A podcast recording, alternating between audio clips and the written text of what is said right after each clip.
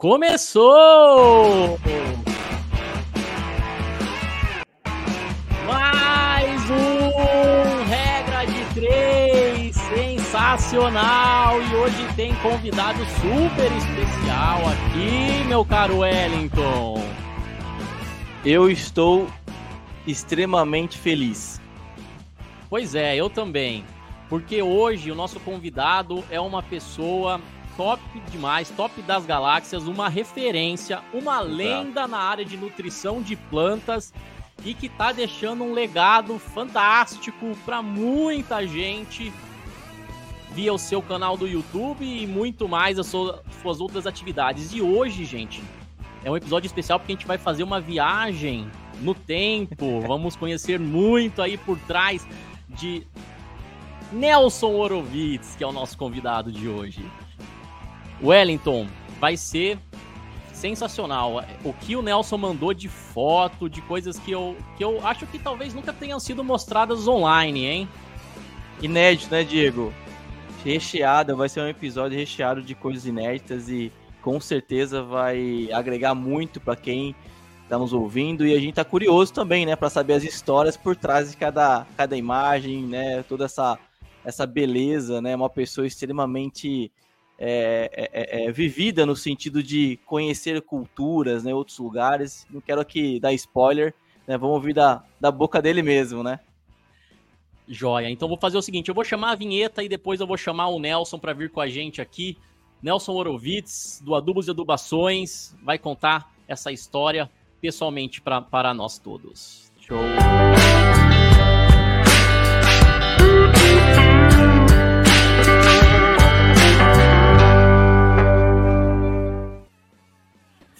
Fala, Nelson! Fala, Diegão! Fala, Wellington! Tudo bom? E aí? Tudo certo? Tudo, Tudo beleza. E aí? Vamos aí, Diegão! Que prazer ter você aqui, viu?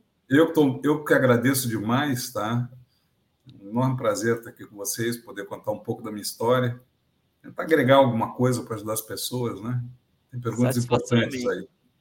Satisfação imensa, viu, Nelson? Poxa, Muito a gente obrigado. acompanha você há um tempo e o Diego falou uma palavra que, que realmente, né, você tem deixado um legado para a gente. Eu fico muito feliz, né, dessa oportunidade que você também está nos proporcionando, não só a gente aqui, mas os nossos ouvintes, né? E com certeza vai ser um episódio muito, muito épico aqui para a gente. Perfeito. Olha, eu só agradeço a oportunidade de estar aí com vocês, uma alegria e tentar passar alguma coisa aí para ajudar quem assistir, né? Para contar um pouco da minha carreira, o que aconteceu, como é que as coisas acontecem, o que está acontecendo. E vamos conversar, se divertir, né? Eu já quero adiantar que estou nervoso para a plateia. Hoje é um dia muito importante para mim. Eu só não estou com a camisa do Fluminense.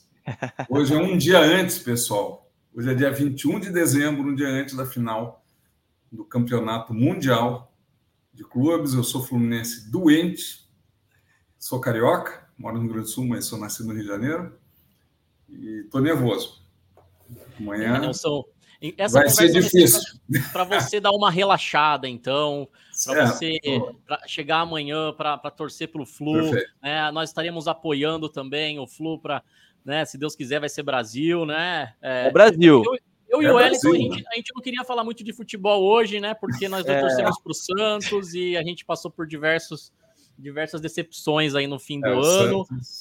Mas, é. né, o mundo dá voltas, que nem a gente estava conversando nos bastidores aqui, né, Nelson? A primeira vez que eu gravei com o Nelson, pô, acho que foi tanto o vídeo que eu gravei no Adubos e Adubações contigo, quanto no Agro de Respeito, que a gente fez aqueles dois vídeos você estava falando assim, puxa, a única coisa que está me entristecendo é o Flu, né? E o Flu, poxa, poxa foi o quê? Uns três anos para trás, deu uma guinada aí e agora está na final do Mundial, né? Para quem estiver assistindo, já passou, né? Vai saber o que, que aconteceu, porque esse episódio vai sair em janeiro, mas para nós estamos aqui na expectativa muito mais o Nelson, que é fluminense de coração, né? Isso aí. Espero sobreviver amanhã. o risco de tomar goleada é grande. Mas vamos lá, é futebol. É futebol, é futebol. A gente nunca sabe, né? A gente nunca sabe. Nelson, é o seguinte, cara, a gente, ó, é, para você que é, eu já falei no comecinho aqui, o Nelson mandou várias fotos, tem várias coisas legais para a gente mostrar aqui. tá? Sensacional. É, mas primeiro de tudo, se o Wellington concordar, Wellington, acho que a gente Vamos poderia lá. começar com aquela pergunta chave que a gente faz, que é, na verdade, é uma viagem no tempo para você aí, Nelson. Né, é para você aí. contar para a gente qual que foi a primeira, o seu primeiro contato com o agro, né, que você percebeu que você ia por esse caminho. Perfeito, Diegão. Eu acho assim, meu contato com agro inicial não é nem muito consciente hoje. O que, que aconteceu? Eu nasci em 1957, e com do... eu sou judeu, de família judia, e com dois meses de idade, a minha família, quando eu tinha dois meses de idade, a minha família se mudou para Israel e a gente foi morar num kibbutz, que são colônias socialistas e agrárias.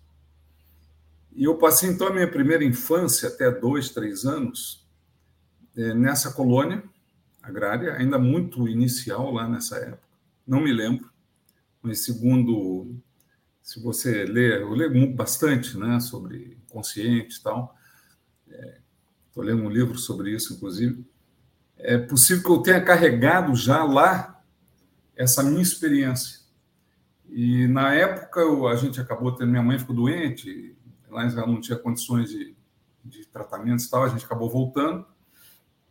Mas acredito que ali foi o, o, o primeiro momento e eu sempre fui muito, muito, muito é, chegado assim e, em natureza desde muito pequeno. Então, desde muito pequeno, tive horta, tive bichos, tive criação de passarinhos, cachorro, até hoje tem cachorro. Tem... Eu fui muito ligado a isso. E depois eu, eu tinha uma parte da minha família de Niterói. Volta e meia a gente ia para Campos, eu ficava vendo, né? Lá para Niterói, aqueles é, canaviais e tudo mais. Eu acho que isso aí me inspirou não é, para agronomia. E, na realidade, a hora que eu defini, eu entrei aqui na Federal. Primeiro, eu gosto muito de química, né, para menos que eu fui para química de solos. Sempre gostei muito. Né, é, matemática, física e química sempre foram as matérias que eu me dediquei, porque o resto era um aluno medíocre. Né? Joguei muita bola na minha vida, porque matava as aulas, matemática, física, o resto não queria saber. Bem, e o que aconteceu foi que eu, no início, entrei na engenharia metalúrgica, porque eu tinha estudado, porque eu achava que tinha que ter a ver com matemática, física, química. Eu tenho um irmão que, que, é, era físico, já faleceu, e que dava aula aqui na, na, na Federal também daqui do Rio Grande do Sul. E ele disse, pô, vai para cá, porque aqui tu vai ver muita química e tal. Ele me influenciava muito e eu acabei indo. Até que eu entrei num, numa produção de aço, forno, disse, pô, não é isso que eu vou fazer na minha vida. Não, não. E aí eu tenho, as minhas raízes estavam onde? Incrivelmente na, na agricultura, possivelmente desde a minha pequena infância. E entrei na agricultura, rapidamente entrei em departamento de solos e não tive mais dúvida nenhuma, e hoje não tenho dúvida nenhuma que eu fiz o que eu tinha a possibilidade de fazer para né? Eu, eu, eu sou um profissional com solos desde microbiologia de solo, foi onde eu entrei. É, e aí eu tive ensinamentos muito grandes, Sérgio Volkovas, é, do Ibanor Gnoni, do meu orientador, o Moira, depois. E eu entrei para isso. Eu, e aí fui entrando para os solos e simplesmente não saí mais. Né? Tanto que as outras cadeiras na agronomia, muitas eu tenho que confessar que era medíocre. Nas do solo, não. Do solo, eu... depois fiz mestrado, doutorado, né? Ainda tive uma área que eu plantava, isso eu vou contar mais adiante. Então, é... foi aí que eu, que eu fui vendo um forno a milhões de graus, fazendo aço. Não, não, não vou para isso, fiz novo vestibular e fui para agronomia. Olha só. Ó, duas coisas que o Nelson falou aí que a gente já comentou em episódios anteriores, né? A conexão do propósito com a nossa infância, né? Então o Nelson foi buscar lá, quando, quando, quando na infância dele, a conexão com, com o que ele gostava e deu certo. E outra coisa que a gente não, na verdade, outra coisa a gente não falou, né? Mas é, eu acho que é legal para quem está nos ouvindo e porque tem profissionais que são da, do agronegócio, mas não conhecem tanto agronomia ou outros que estão pensando em fazer. É isso, isso que o Nelson falou é muito legal, porque é um, é um curso diverso, né? Às vezes parece que não para quem vê de fora, mas você pode gostar muito de uma área e gostar menos de outras e, e você vai nessa área e vai dar certo também, né? Você tem desde genética de sementes, né? Ali trabalhando com genética de sementes, ali até depois trabalhar com exportação daquilo, né? Dentro de um porto em outro país, por exemplo, ou mesmo aqui no Brasil, né? Então Não, é, é passa por tudo isso. Passa por tudo isso.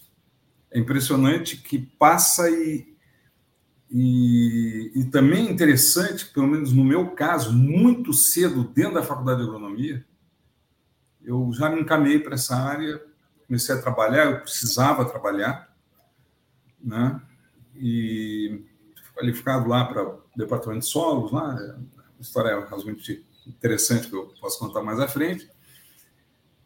E entrei, é aqui que eu vou ficar, e foi indo, e incrivelmente a minha vida foi levando a isso, e nunca mais. Larguei, eu não sei aí na, na faculdade de vocês, aqui na agronomia, o outro pessoal, a maioria das pessoas nos via dos solos, não, acho que vocês não são agrônomos, vocês não mexem com planta diretamente. Aqui tinha uma. Ah, tinha uma tem, né? rivalidade ali. Não, não é bem rivalidade, mas um deboche saudável. Um deboche né? saudável. Era muito legal, mas havia assim: os loucos vão para lá, entendeu? Os malucos da química ah, é? Os caras não gostavam muito, eles queriam planta, bicho, eu, eu, eu e poucos fomos. E isso foi assim que a coisa aconteceu. Eu sofria muito isso na economia, né? De, né, a questão da economia, né? Como assim ser, ser agrônomo e trabalha com a, com, a, com a economia? A gente falou um pouquinho em outros episódios, né? Então você não entende de terra, né? Você não entende da planta, você não entende, né? Então tem esse, esse estigma, né? De que de, de diferente ali, né? Então eu sofria isso no caso da economia, né? Mesma então, coisa. É né? Você sofreu bullying do pessoal do Solos, Wellington? Então, Solos. eu não posso falar muito porque tem muito, muitos amigos ali para que vamos ouvir aqui, né? Mas não, não. Eu tinha uma, uma. Eu gostava muito do departamento de solos ali, né? Então tem algumas pessoas que, que, que, que tem muito muito carinho. Inclusive, né, o, o, um grande um, um, grande apoiador meu, meu primeiro, a primeira pessoa, né, o engenheiro agrônomo que, que, que, que me apoiou, ele era ali docente da área de, de solos também, né? Então, é, é, é, eu, eu, isso foi depois, né? Ele foi o primeiro diretor da, da, da, da faculdade, né? Então, ali naquela depois, eu fui descobrir depois, né? Um oriental e ele me ensinou muito. E ele era da área de solos, né? Inclusive, a gente conversava pouco, mas às vezes conversava sobre, sobre áreas da agronomia. E tem outros ali, né? A gente já falou do Lira, falou de algumas pessoas ali, né? Do, do, do, do Hélio Graça Filho, né? Então tem algumas pessoas ali de Botucatu, tô falando, né? Da, da faculdade de Botucatu, de Botucatu para quem nos ouve. E o próprio Dirceu, né? Dirceu Maximo, que é atual diretor da, da, da, da, da FCA hoje, né? E ele também vem do departamento de solos, então é. E ficava do, ao lado, viu, Nelson? O departamento de solos da faculdade fica ao lado de Botucatu, na Unesp, ao lado do departamento de economia. Então Olha, é bem, bem, pertinho. Muito legal. Isso aí. Show.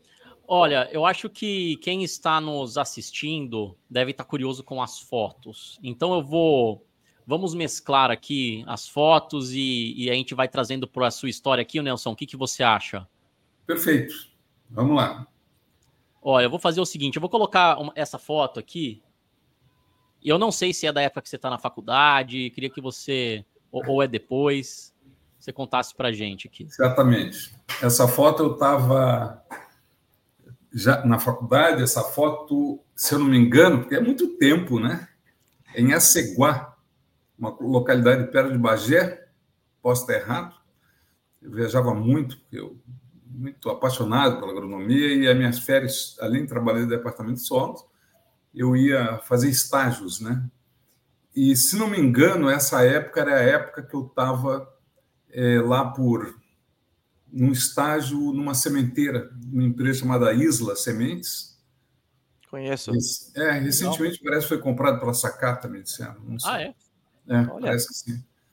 E eu passei um bom tempo nessa fazenda, né, fazendo estágio. Então, essa foto aí deve ser lá de 1900 e sei lá. É, é Rio Grande do Sul? 1979, Rio Grande do Sul. Acredito, acredito não, tenho certeza que é Rio Grande do Sul. Não sei se é bem nessa área, acredito que sim. Teve um tempo que eu também me envolvi muito com a agricultura orgânica. Vou contar isso para vocês. Legal. Que seja, né? Porque eu, aí tinha umas comunidades rurais, na época, que eu também convivi com comunidades rurais aqui, cheguei a morar numa comunidade rural, é, com agricultura orgânica, no rodeio bonito, né? Quem ouvir vai. Agora todo mundo já está depois de 60, né? Talvez seja lá também, né? Então, é, é nessas andanças aí pelo interior do Rio Grande do Sul. Tá? Legal, as casas eram uma fazenda. É, eu, eu, isso aqui eu acho que era numa cidade chamada Seguá. Ou em Rodeio Bonito, que era na, em Taquara, tá? Lá nas redondezas, uma coisa se vê, assim, uma foto muito antiga, né? Isso antes de formar, né, Nelson? Isso é antes de formar, certamente. É. Isso é antes de formar. Né? Então, é, bons tempos. Você muito falou legal. muita questão de estágio, Nelson. A gente tem que falar um pouquinho sobre isso, como que é importante na formação do agrônomo, né? Ou de qualquer profissional, né? É, é, é, acho que aqui a gente não pode só focar na agronomia, né? Mas, mas tem é, é, é o quão importante, né? É, passar essas passagens, né? Por estágio, né? me fez muito lembrar também a questão de de, de, de, que isso vai forjando nós, né, como profissional, né, com, conhecendo realidades diferentes. Isso é muito importante, né? E, e, e até nisso eu queria perguntar em relação a, a você quanto é, você já entrou, você falou que já entrou na, na, na, agronomia, já se apaixonou pela questão de solo, né? Por, esse, por essa temática solo, né? Depois direcionou para uma área mais específica, que é a adubação, né? A parte de, de nutrição de plantas, né? E, e, você fez é, é, é, os seus estágios foi, foram todos nessas áreas, né? Não obrigatoriamente. Eu fazia estágio para, inclusive, como eu vivia nos solos, eu acho que isso me deu uma visão legal, assim, né? Que foi a visão do. Para entender o todo, eu fiz estágio nessa produção de sementes, eu fiz estágio em gado leiteiro, né? eu fazia estágios variados, porque eu achava que. Até para ver outras coisas, né? Eu, eu, gostava muito de vaca de leite também, viu? Esse era outro Legal. caminho que eu poderia ter tomado. Eu não tomei por um atrito com o professor. Né? É, não, não acho que teria tomado, mas poderia ter tomado. Né? Que aí eu me decepcionei, aí fui para um lado só. Né? E e aí eu vou dizer para vocês, o, eu, eu fiz vários estágios em agricultura orgânica, inclusive, né, vou contar um pouco minha experiência no exterior, e que eu acho que foi muito importante. Eu trabalhei como tratorista, né? Então essas coisas acho que me deram uma condição, né, que embora eu não entenda muito das outras áreas, porque cada vez mais a gente se especializa mais, eu diria que eu sou muito especializado, eu diria, em dois assuntos hoje, que é da minha tese mestrado, doutorado, do mercado que eu participei e tal, que hoje eu dou consultoria sobre elas, mas eu digo assim, é, eu, eu, tentei durante esse período, eu também fiz estágio com, no IRGA, né, IRGA é Instituto Rio Grande do Arroz, com a Zola, né, que é uma ideia orgânica, fixação nitrogênio, mas já era dentro do departamento de solos, então, nas férias, eu, eu sempre me atirava nos estágios. E acho, se eu posso recomendar uma pessoa, a um estudante, que estágio é fundamental. Não deixe de fazer estágio. Né? E trabalhava também dentro da agronomia, dentro do departamento de solos, laboratório. Né? Eu precisava de recursos. Tá? Eu não vim de família muito favorecida. Né? Então, eu mas conseguia fazer a faculdade e tal. E assim foi. Né?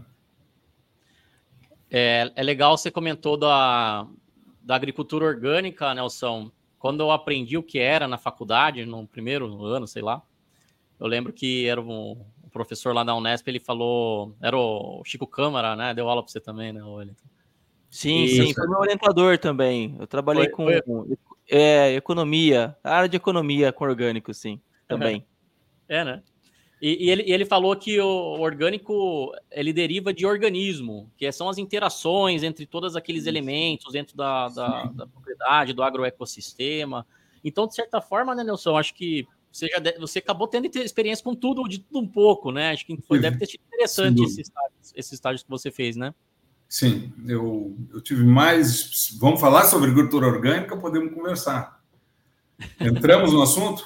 Ou mais para frente? Se você quiser comentar, pode comentar. Não, Aqui porque é... no meio da agronomia, né? Eu, como sou.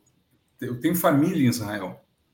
E no meio da faculdade de agronomia, eu achava que eu tinha muito que aprender. Eu tive a oportunidade, até por ter família, embora não tivesse dinheiro, né? Mas eu consegui ir para Israel, trabalhei, fiquei um ano lá, um ano e pouco. Trabalhei muito nos kibbutz, voltei aos kibbutz da minha infância. Que legal. E trabalhei, tem umas fotos aí, né? E que até então não era agricultura orgânica. E virei, virei mochileiro, tá? Tinha uns cabelos aqui, talvez tenha umas fotos aí que né? Deixa eu mostrar aqui, Nelson. Vamos ver se é essa foto aqui, ó. É, tem essa foto ali, ó. É a do meio delas? aqui? A do meio. Legal. A do meio é eu tô no kibutz, tá? Legal, legal. E aquela foto à direita eu também tô no kibutz, né? No, trabalhando com laranja. Ah, é muito forte em laranja, né? E daí eu conheci uma menina sueca, acabei indo para a Suécia. E na Suécia, não deu muito certo a história, né? Eu não tinha dinheiro. Eu, eu, eu vendi, inclusive, com um portuguesa, eu fiz amizade lá, na rua vendi artesanatos tudo mais. Posso mandar as fotos aí se vocês quiserem ver. Eu tenho isso aí. E acabei indo, é, como uma coisa estava, eu queria ir para agronomia. E acabei indo para o sul da Suécia trabalhar com, com agricultura biodinâmica. Tem a foto aí na neve, eu acho que você quiser mostrar. Legal. Vou mostrar aqui. Né? Com a agricultura biodinâmica. Foi uma experiência espetacular, pessoas espetaculares. Ah, não, a, a, da, a da, esquerda foi a minha fase de apicultor. Ah, é. É outra história. Essa está falando história. essa da direita aqui, né? Eu também eu, eu entrei na apicultura firme. Né? Mas eu aí na, na neve era um. É, eu passei seis meses nessa propriedade, que era de gado de leite, né? mas tinha agricultura orgânica. Cheguei a pegar o, o, a primavera lá, o verão deles lá, né? Que eu não tenho as fotos. Mas é, nessa aí que eu estou com um cachorrinho, é, foi extremamente interessante, por sinal foram pessoas maravilhosas, né? Que, com que eu morei lá. Mas eu, eu me decepcionei um pouco com a agricultura orgânica. Aí eu, eu tive é. uma certa decepção. É, gostei muito da, de antroposofia, li bastante sobre Rudolf Steiner, que que dá base da, da agricultura da biodinâmica. Achei muito esotérico.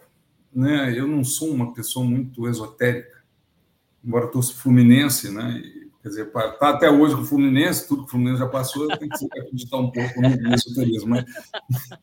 Mas, de qualquer maneira, é, ali eu foi espetacular a experiência, mas tinha algum problema de doença nas plantas, os caras revolviam na época, né? nem sei se lá tem plantio direto da neve e tal, e partiam para a nova cultura e vamos. Eu, não, mas você não pode fazer isso, pô. tem gente com fome. Então, essa, esse, é, essa experiência é, pessoal e, e, e, profissional, né? não era profissional ainda, mas eu passei um ano e meio, quatro, dois anos praticamente fora é, trabalhando com a agricultura onde eu, onde eu pudesse, até porque eu precisava trabalhar, não tinha dinheiro para cair morto, né? E acabei tendo essa experiência. E voltei para cá e acabei me formando, né? Aí eu passei um, dois anos, foram estágios também, de vivência, e, e, e acabei me formando quando eu voltei. E fui me virando lá, é, eu ganhava lá uma grana, e, e comprei passagem de volta, porque eu eu trabalhei o tempo inteiro lá, era, era bem remunerado, por incrível que pareça, a mão de obra que eu fazia lá, meio pobre, mas Depois ganhei confiança das pessoas, né, dos proprietários, aí já morava com eles e fiquei amigo deles, né, muito amigo. E acabei tendo que sair da Suécia por uma questão legal. Senão, talvez, não sei, porque daí me chamaram lá e disseram, cara, tu, tu não pode trabalhar. A polícia foi lá me, me, me inquirir. E aí eles sim, não, ele é nosso parente. Falava em sueco, não entendia nada, falava inglês, falava inglês, né? aprendi nessas viagens malucas minhas. Mas os caras disseram, se a gente chegar estiver trabalhando, vai ser deportado. Aí eu tive que ir embora. Né? Mas foi muito interessante a, a, a experiência pessoal, espetacular e profissional mais ainda. O, o que, que te agregou? Fiquei um pouco mexido com, com essa agricultura orgânica que produzia menos, que, que, que eu via que tinha alguns problemas que era para uma elite sueca, na verdade eram produtos muito caros. Tinha lojas da Bildnumba da associação. Isso não, assim, como modelo de produtividade para alimentar pessoas, né? eu sempre fui preocupado com questões sociais, eu achava que não, pelo menos lá naquela época, embora até hoje, volta e meia, eu li sobre antroposofia, que eu acho uma filosofia muito interessante. Então, esse foi mais um período que eu passei, vamos dizer, em estágios, né? No kibbutz trabalhando, vivendo lá dentro, e, e lá na Suécia. E, e, esses kibbutz, Nelson, assim, a, a, acho que, claro, né, que essa questão de Israel, né, ela tá um pouco mais hoje, né, ela, acho que o termo kibbutz, né, ela, ela tá, as pessoas até enfim, por, por, por, por, infelizmente, né, por algumas questões aí de uma tragédia, né? Mas assim, é, eles, é como que como que é a agricultura dentro, né, desses kibbutz? Como que funciona essa relação com a terra? É, é uma curiosidade mesmo que eu que, que, que eu queria entender, né? Porque eu, eu, eu acho isso extremamente interessante, né? E, e qual é a relação com, com tudo isso? Se isso é feito por, com famílias, é dividido? Como que funciona, se você puder? Perfeito. Eu vou dar minha experiência dos kibbutz, que eu vivi em dois kibbutz lá, tá? E certamente já fazem mais de 30 anos, quer dizer, transformações e tudo mais. Mas o kibbutz foi uma necessidade, né? Eu, o, porque, na verdade, o, o Estado de Israel nasceu de uma filosofia muito de esquerda o sionismo de esquerda mesmo. As primeiras guerras foram, foram feitas com armas da Rússia. As pessoas confundem tudo, não sabem, né? Do bloco comunista, inclusive. E como tinha muitas famílias perdidas e pessoas perdidas na, é, por causa da Segunda Guerra e o Holocausto, essas pessoas foram para Israel, né? E tem toda a discussão da fundação, não vamos entrar aqui em detalhes e essas pessoas tinham áreas que, que foram compradas. É muito confuso, tá? Mas eu não quero entrar aqui muito no. Podemos conversar um pouco, mas é, rapidamente falar. Só tem uma solução, na minha opinião, que é dois estados. Mas não sei se vai acontecer, porque as coisas estão muito radicalizadas. Mas, de qualquer maneira, é, essas pessoas, né, muitas com filosofias é, comunistas, socialistas, movimentos sionistas é, de esquerda, alguns mais radicais, inclusive, né, comunistas mesmo, e muitas pessoas vindo sem família, né, elas se agruparam em terras compradas, né, que foram compradas no Império Turco Otomano, história longa, e, e começaram a produzir, não é? e começaram a ter essa relação com a terra. E é, os judeus, durante milhares de anos, milhares mesmo, dois mil anos, praticamente, como foram exilados de lá, não podiam ter terra não podiam ter bens. Então, quando voltaram para Israel, a terra ancestral, esses caras renovaram e começaram a trabalhar na terra. É interessante que não tinham tecnologia, não tinham, tinham pouca sabedoria sobre como trabalhar na terra, em deserto, muita pedra. E, por incrível que pareça, né, a necessidade do ser humano, quando tu tem necessidade, tu te vira. Eles conseguiram formar né, colônias socialistas né? eu participei delas, eu conheci elas bastante, no qual tudo era dividido. A terra era do Estado, cedida a essa comunidade, tinha um, tem né, é, um refeitório comum, todos os bens são comuns, os carros são comuns, não é?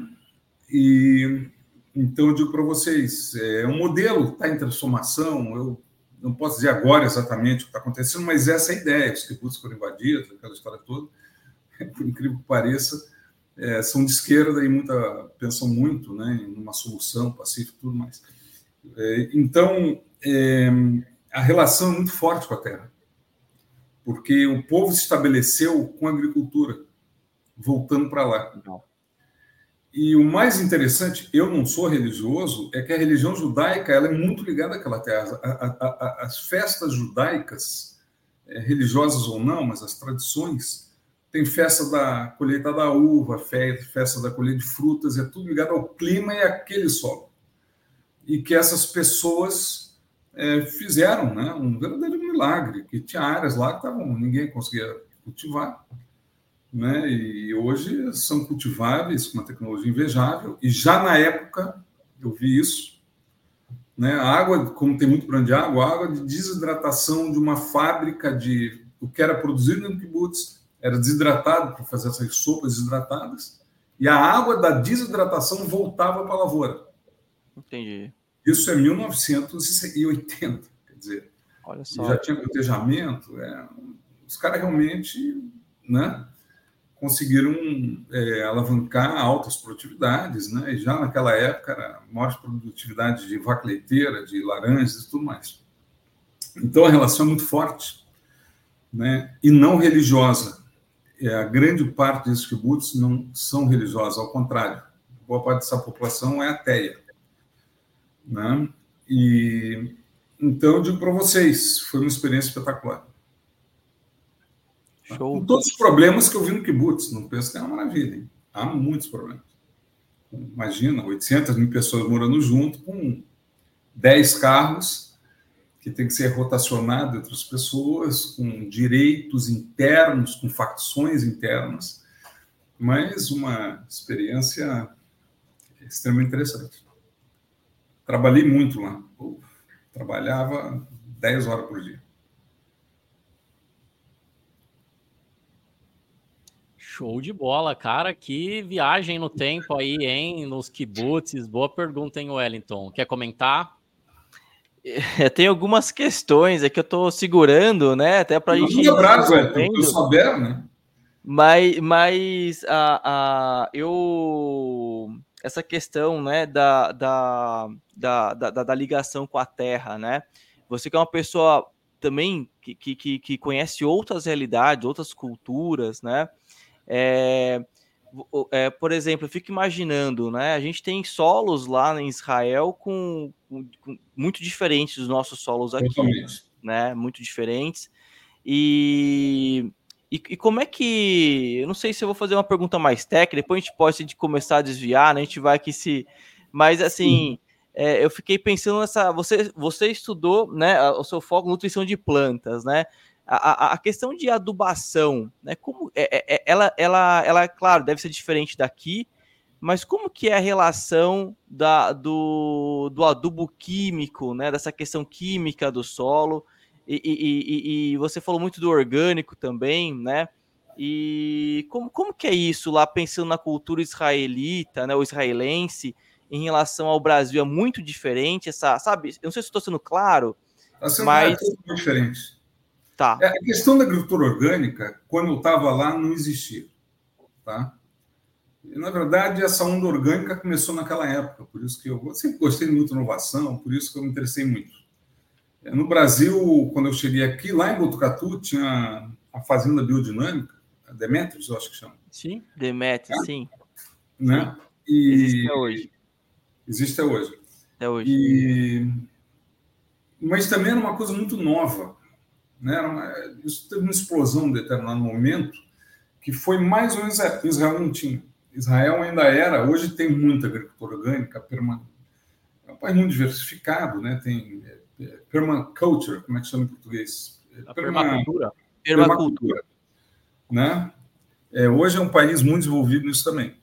Mas, é, com, dentro de kibbutz, moshav, que são cooperativas, é um sistema um pouco diferente, mas tudo muito ligado a cooperativas e tudo mais. E, mas o solo, né, ele, normalmente eles são solos alcalinos, eles não são intemperizados, não chove, né? Chove muito pouco. Dependendo da região, eu estou dando uma generalizada. Onde eu mais tive, que foi no deserto lá no sul de Negev, e mais para cima, perto de Arco, Haifa, é um pouco diferente. Mas são solos alcalinos, é, todos eles já naquela época irrigados, né?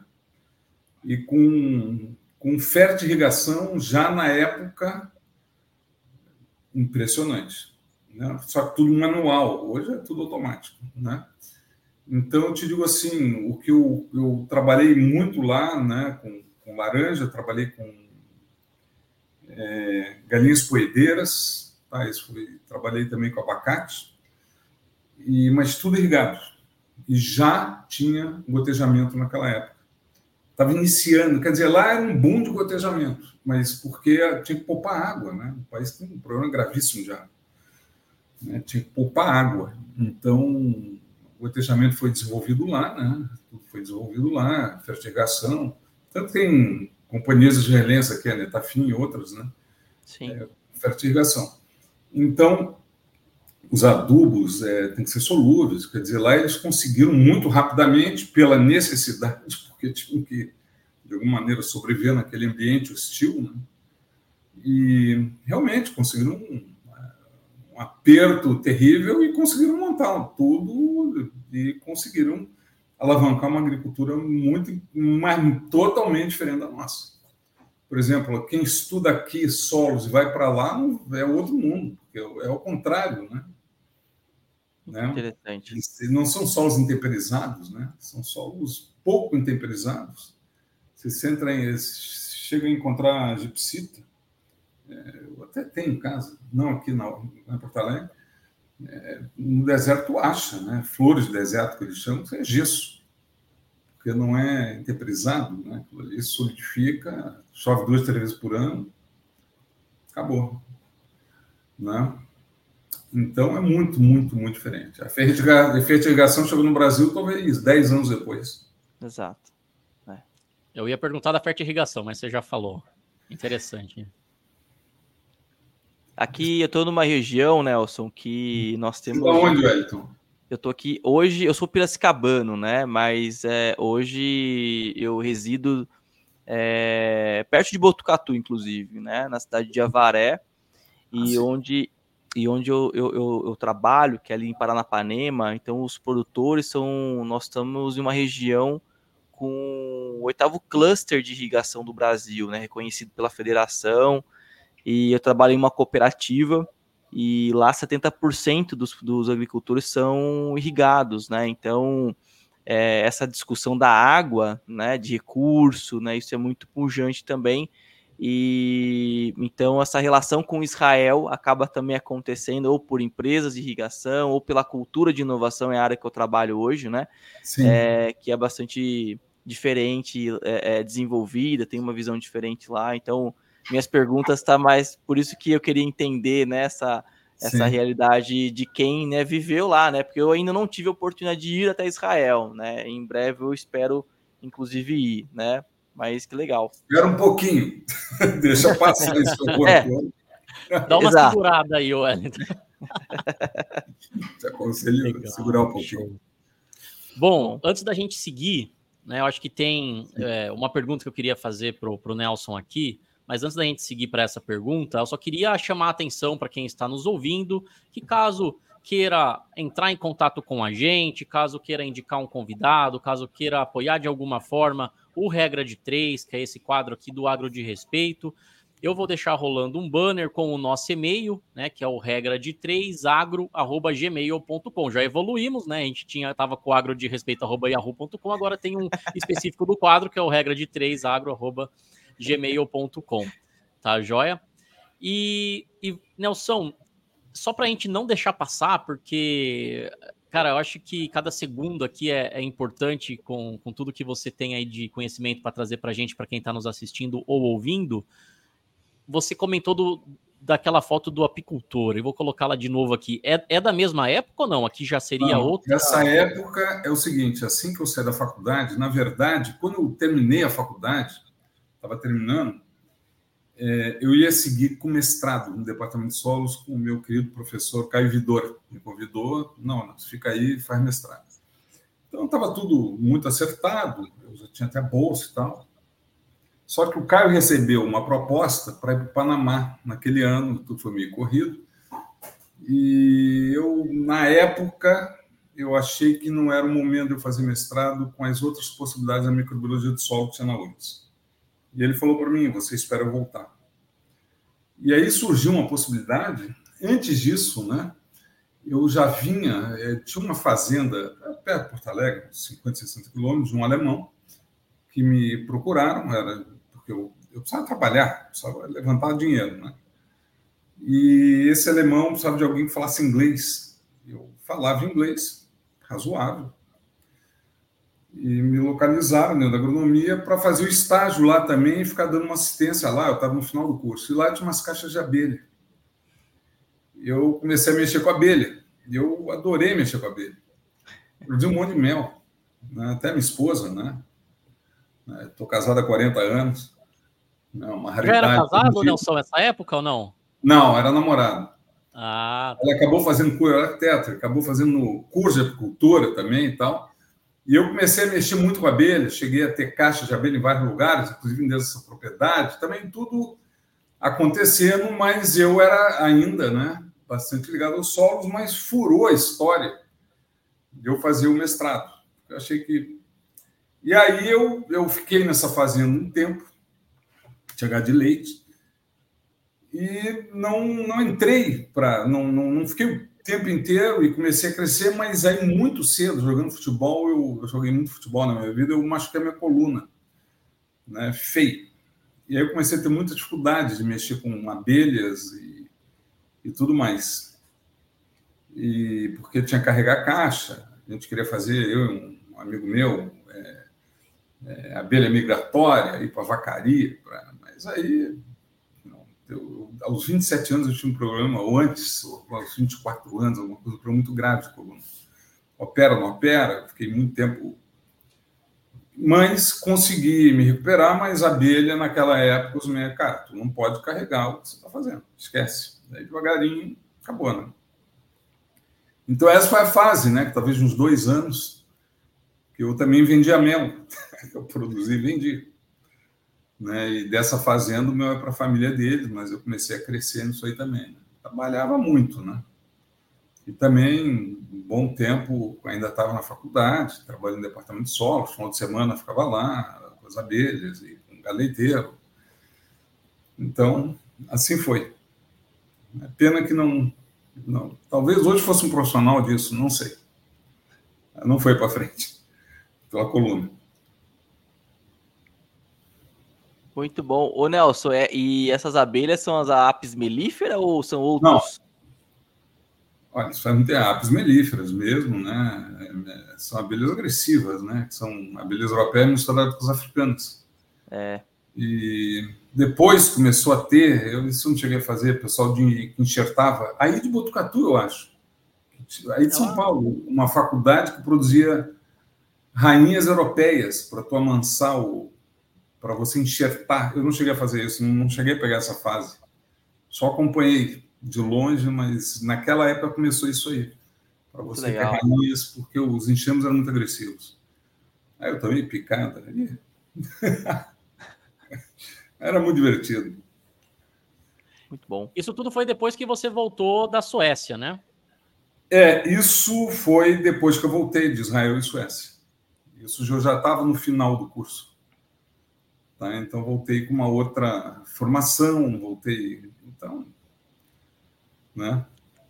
Você sabe Ainda... que a gente está falando de faculdade, a gente acabou, eu não sei, né? Eu posso estar um pouco aqui. É, é, é mas a gente. É, é, você se formou onde, Nelson? Eu me formei aqui no Rio Grande do Sul, na URGS, na Federal da, do Rio Grande do Sul, aqui em Porto Alegre. Legal e é, tem o departamento de solo sempre foi na, é muito forte aqui, né? Era muito considerado. É, o Bernardo Van Reis, Sérgio Volkvas, isso foi um time, né? É, vocês ouviram falar do Sérgio, que morreu cedo, infelizmente, o Ibanor Agnoni, que é um, uma pessoa muito importante nessa área, o Moira. o Egonzinho, Clampt, que é da área de gênese. Então, é, o Caio Vidor, que é um, um, dos, junto com o João Freire, que iniciaram os risóbios no Brasil, foi, feito, foi aqui. Né? Então, eu digo para vocês, eu tive sorte de ter uma, uma turma de professores todas formadas nos Estados Unidos. Então, com aquele modelo americano, né, de exigir, de trabalhava. Né? Sábado era dia de trabalho na faculdade de agronomia. No laboratório era dia de trabalho. Caio trabalhava sábado o dia inteiro, com os mestrandos. E, Caio é meu pai na agronomia, né? Querido Caio. Então, é, faculdade me formei aí, né? E fiz mestrado. Aí o mestrado é a história longa, tá? Foi lá em 94. Isso é anos 80. Tá? Você foi, você foi para o mercado e depois você foi Bom, aí o que aconteceu? O Caio foi embora, disse: não, quando eu voltar, você vem. Ele mesmo disse: o, o professor João Freire já estava se aposentando, ele tinha um problema de relacionamento entre eles e tal, e, e não tinha, na verdade. Eu queria fazer na época, eu estava muito ligado à microbiologia, inclusive já com azola e tal que é uma fixadora de nitrogênio. E o que aconteceu é que eu acabei tendo que ir para o mercado. Acabei indo para São Paulo. Né? Então, falando um pouco de carreira, né? fui para São Paulo, é, trabalhar aí sim, já com, passei um período muito curto com uma empresa de aviação que estava trazendo gotejamento, chamava Isatec, não deu certo, mesmo porque eu não gostei de como as coisas funcionaram, pedi demissão e fui para uma outra empresa que existe até hoje, acho que existe, que é a Fersol, que na época significava fertilizantes solúveis, que trazia entrada de potássio de Israel, trazia outros produtos da Holanda, tava, tudo isso estava entrando, né? E, mas era muito ligado à laranja, folhar em laranja, folhar em, em manga, é, para quebrar a dormência de algumas plantas, o uso de nitrato potássio. E aí eu passei dois anos e pouco nessa empresa, foi espetacular também, foi ótimo e acabei sendo convidado. Daí, o que aconteceu? Adubos Trevo, que hoje que foi comprado pela Iara, tá? que hoje é Iara, que era líder de mercado. Adubos Trevo foi no departamento de solos da agronomia aqui e perguntou o um nome, né? que para assumir a área técnica. E o professor Sérgio Wolfes me indicou. Aí, o pessoal do departamento, não, aí eu voltei para cá, voltei para o sul, minha esposa gaúcha, né? E acabei voltando para cá trabalhei na Dubos Trevo, aí durante 16 anos foi comprado pela Iara, a história é longa, né? E acabei só na área técnica, e na época a, o pessoal da área técnica, para crescer nas empresas, tinham que ir para a área de vendas. Me convidaram algumas vezes, não, eu, eu ganho menos, mas eu fico na área técnica. Deixa aqui, que isso aqui é o meu mundo, um mundo meio doido, laboratório, né? E fiquei na área técnica. E lá por 93 ou 94, aconteceu que os caras, a agricultura, né, já estava se expandindo no Cerrado. Eu fui muito para Mato Grosso, quase fui morar no Cerrado. Nessa época de uma enorme expansão do plantio direto e tudo mais. E aí eles concluíram, já tinha sete, oito anos de empresa, concluíram que, pô, Nelson, a gente, tu, tu quer fazer mestrado? Tudo que eu queria na minha vida não, então vai fazer mestrado pela empresa. Né? Fui, fui, fui o primeiro estudante lá que teve uma resistência no departamento. Cara empresa privada, sem bolsa, como é fica? Havia uma resistência também, empresa privada. Mas o professor Egon Moira, eu me conhecia, disse: Egon, se botar, eu vou botar para quebrar. E fui muito bem no mestrado, trabalhando junto com a Yara, com a, com a Trevo na época. ah, foi uma loucura, tá? Eu tinha dois filhos pequenos, foi um troço meio apoteótico. Devo muito à minha esposa, que aguentou o tranco, né? Trabalhando também. A minha família, a minha sogra, meu sogro, seguraram as crianças e tal. E aí, depois disso, né, eu já voltei com mestrado, é, aí me convidaram para fazer doutorado. Pô, não, fica aí para fazer doutorado. Disse, pô, mas eu preciso ganhar dinheiro, agora eu tenho dois filhos. Né? Você teria que sair da empresa para fazer. Você teria que sair da empresa na época. Teria que sair da empresa. Eu, antes de, de entrar no mestrado, inclusive, foi um dos motivos. Eu comprei uma, uma área terra, não tinha nada, porque eu tinha um sonho também de produzir. Né? Em estufa, verduras e tal. Tem as fotos aí dessa área aí. Se você pegar meu foto com minha, meus filhos, é nessa área aí. Era uma área pequena, mas eu queria fazer plasticultura, estava entrando em hidroponia, uns troços. Tá aí, ó. E, tá? Legal. Meus dois. Agora, meus filhos, um tem 34, é jornalista, trabalha em jornal, rádio no Rio Grande do Sul, a pequenininha ali, formado Direito, trabalha num fórum, está fazendo concurso para juiz. Quer dizer, eles aí já são. Né? E a minha esposa, e daí ali eu, eu, eu ia fazer plasticultura. era o início da plasticultura no Rio Grande do Sul. Eu achei que isso era interessante. E eu estava na, na Dubos. Aí, quando me ofereceram, aí eu fiquei. Né? O meu salário é que sustentava, mais ou menos, tá? mas a ideia era a produção. E aí, eu, bom, se eu for para. Eu não vou conseguir tocar. Eu plantei um pouco de milho, plantei só, soja não cheguei a plantar. Plantei bastante milho. Tive 10 anos essa área. Tive horta, tive porco, né? e era de final de semana, meio de semana, às vezes ia lá, dormia lá, tinha um cara lá, é uma maluquice. Mas no final eu, eu vendi essa área por causa do mestrado, eu optei fazer mestrado, né? Porque eu achei que não era, não ia dar certo, eu não estando lá, eu tinha que estudar final de semana e tal. E acabei fazendo mestrado, consegui bem, fui bem. Pessoal, pô, agora tu quebrou a, a mística da, de empresa privada aqui dentro. Agora, quem sabe, aí, aí, aí a, demorou um tempo. Aí chegou um momento que, inclusive, recebi uma proposta para São Paulo com outra empresa, tá? que na época, hoje é Mosaic, que na época era Cargill, fertilizantes. Aí, não, então vamos fazer o seguinte: tu tá louco fazer doutorado? Faz doutorado. Aí que entrou a história do enxofre. E sempre fazendo com produto das empresas, né? Então, meu mestrado foi, só natural lá do Marrocos, eu fui muito a Marrocos, desenvolvi um, eu não, a empresa, eu fui o meio de fazer isso, muita pesquisa, tal, lançamos um fosfato natural na época, chamado UI. E depois eu, lá por 98, por ali, eu acabei fazendo doutorado com enxofre elementar, essa empresa marroquina também apoiou os produtos, né? O pessoal falava meio apavorado, né? Esse louco viajava, ia para Marrocos, ia trabalhando, era meio caótico, tá? Tem que dizer, passei final de ano, ano novo, 1 de janeiro plantando lá em casa de vegetação, um troço. Vocês terem uma ideia, quando a minha filha já tinha quatro anos, quando descobriu que ia fazer doutorado, sendo inesquecível que ela sentou no chão e começou a chorar desesperadamente. Inesquecível, cara. E tu não vai fazer doutorado. Tu, fica só, tu te tranca lá, tu não fala com a gente, tu não vai fazer, não vai fazer, porque você não, você não, eu quero, a gente quer estar contigo. A minha é pequenininha, eu não, jamais vou me esquecer. Quatro disso. anos, com quatro, quatro anos. anos. Porque ela pegou o mestrado, entendeu? Ela pegou o final do mestrado. Eu se lembrava. E aí eu, putz. Mas acabei fazendo, né? O João Maçães sempre dizia que eu era um maluco, porque o João Maçães, que eu trouxe para a Iara, tu conhece o João ah, Maçães? É? É, ele, eu... ele, ele, mora aqui em Prescaba. É, o Joãozinho, isso.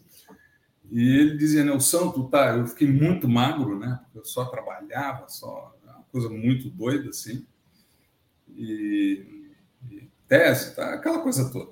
Mas fui bem de novo, consegui, fui super bem, tranquilo, defendi, fui bem na época, e acabei terminando doutorado, e a coisa mais louca nessa trajetória, acabei defendendo doutorado em outra empresa que foi o único momento, né, que vocês até a gente é, momentos ruins da carreira, eu diria que esse foi o pior, né?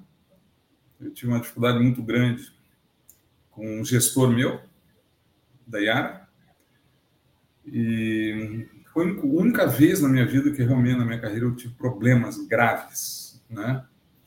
O cara não se conformava com fazer doutorado, a história é longa e as coisas foram acontecendo eu tinha um contrato com a Yara, mas eu era muito próximo tanto do, do pessoal recursos humanos, lá, o diretor de recursos humanos, o meu querido Lair Hansen, o pessoal, o Ademar Franchetti, um pessoal, E chegou uma hora que eu disse para eles: Olha, eu não tenho mais condição de ficar aqui. Não tenho, eu não quero ir embora, mas eu não tenho mais condição, eu não dormia. Eu não estava dormindo pela incomodação, pela um monte de coisa. Incompatibilidade moral, ética absoluta. E recebi o convite da Timac, que já vinha me convidando há quatro anos. E aí o pessoal da Era foi mil por cento, nós rescindimos o contrato. E não, vai, tu vai voltar um dia. Você é filho da casa. Você vai voltar. Calma que as coisas vão andar. Eu não tinha mais condições, né? Isso aí, inclusive, tive que fazer terapia, tomar remédio para dormir, coisa que eu nunca tinha tido problemas, né? Porque estava muito, muito difícil. Eu acabei dentro da Timac, que é uma empresa francesa, né? E nesse período da era também foi excelente, mas chegou um momento de incompatibilidade absoluta. Eu nem mais respondia para o diretor, respondia para outro, porque ficou uma situação. Pessoal na Alemanha lá, não, ele não pode sair. É, a história foi muito longa. O pessoal da era na Alemanha. Quantos anos você tinha, Nelson, nessa época, mais ou menos? Eu devia ter uns 45. Tá? E acabei saindo, né? Fui para Timac Passei quatro anos, foi interessante, mano. Também fui para a França, tem as fotos aí de eu na Alemanha, na França, e desenvolvendo produto também, também nessa área tecnológica e tal. E acabei, né? É, é a, não, a da, a da direita que eu estou engravatado ali é na Tunísia, tá?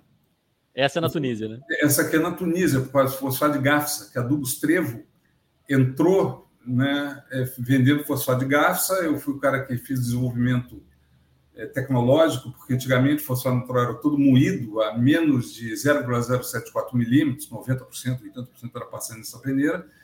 E aí começou a vir farelado, que era muito difícil de aplicar. E esse farelado, é, eu desenvolvi algumas pesquisas junto com o pessoal de Garça, na Adubos Trevo, e depois, aí eu fui para lá um, duas vezes, inclusive, e depois o, teve um, a, a Busteiro entrou em crise financeira e tal, e acabamos, na época, indo para o Marrocos, por isso que eu tive tanto convívio com Marrocos. E aí, Gafsa já não trabalhava com a do Bustrevo, e eu comecei a desenvolver o pessoal da OCP. Então, fui muito para o mundo árabe, tá? É, no Marrocos tem as fotos aí, né? Aqui, eu de óculos ali com a bandeira da França. Opa, Você deixa eu pegar uma aqui. foto ali, ó, eu não sei qual é a foto. A do meio ali é uma na Alemanha. Tá? Essa na Alemanha. Essa na Alemanha, é... no Centro de Pesquisa de Hohenhoff, né? Que é Hohenhoff. Legal. Eu estava na Yara. eu estava na Yara. Ainda.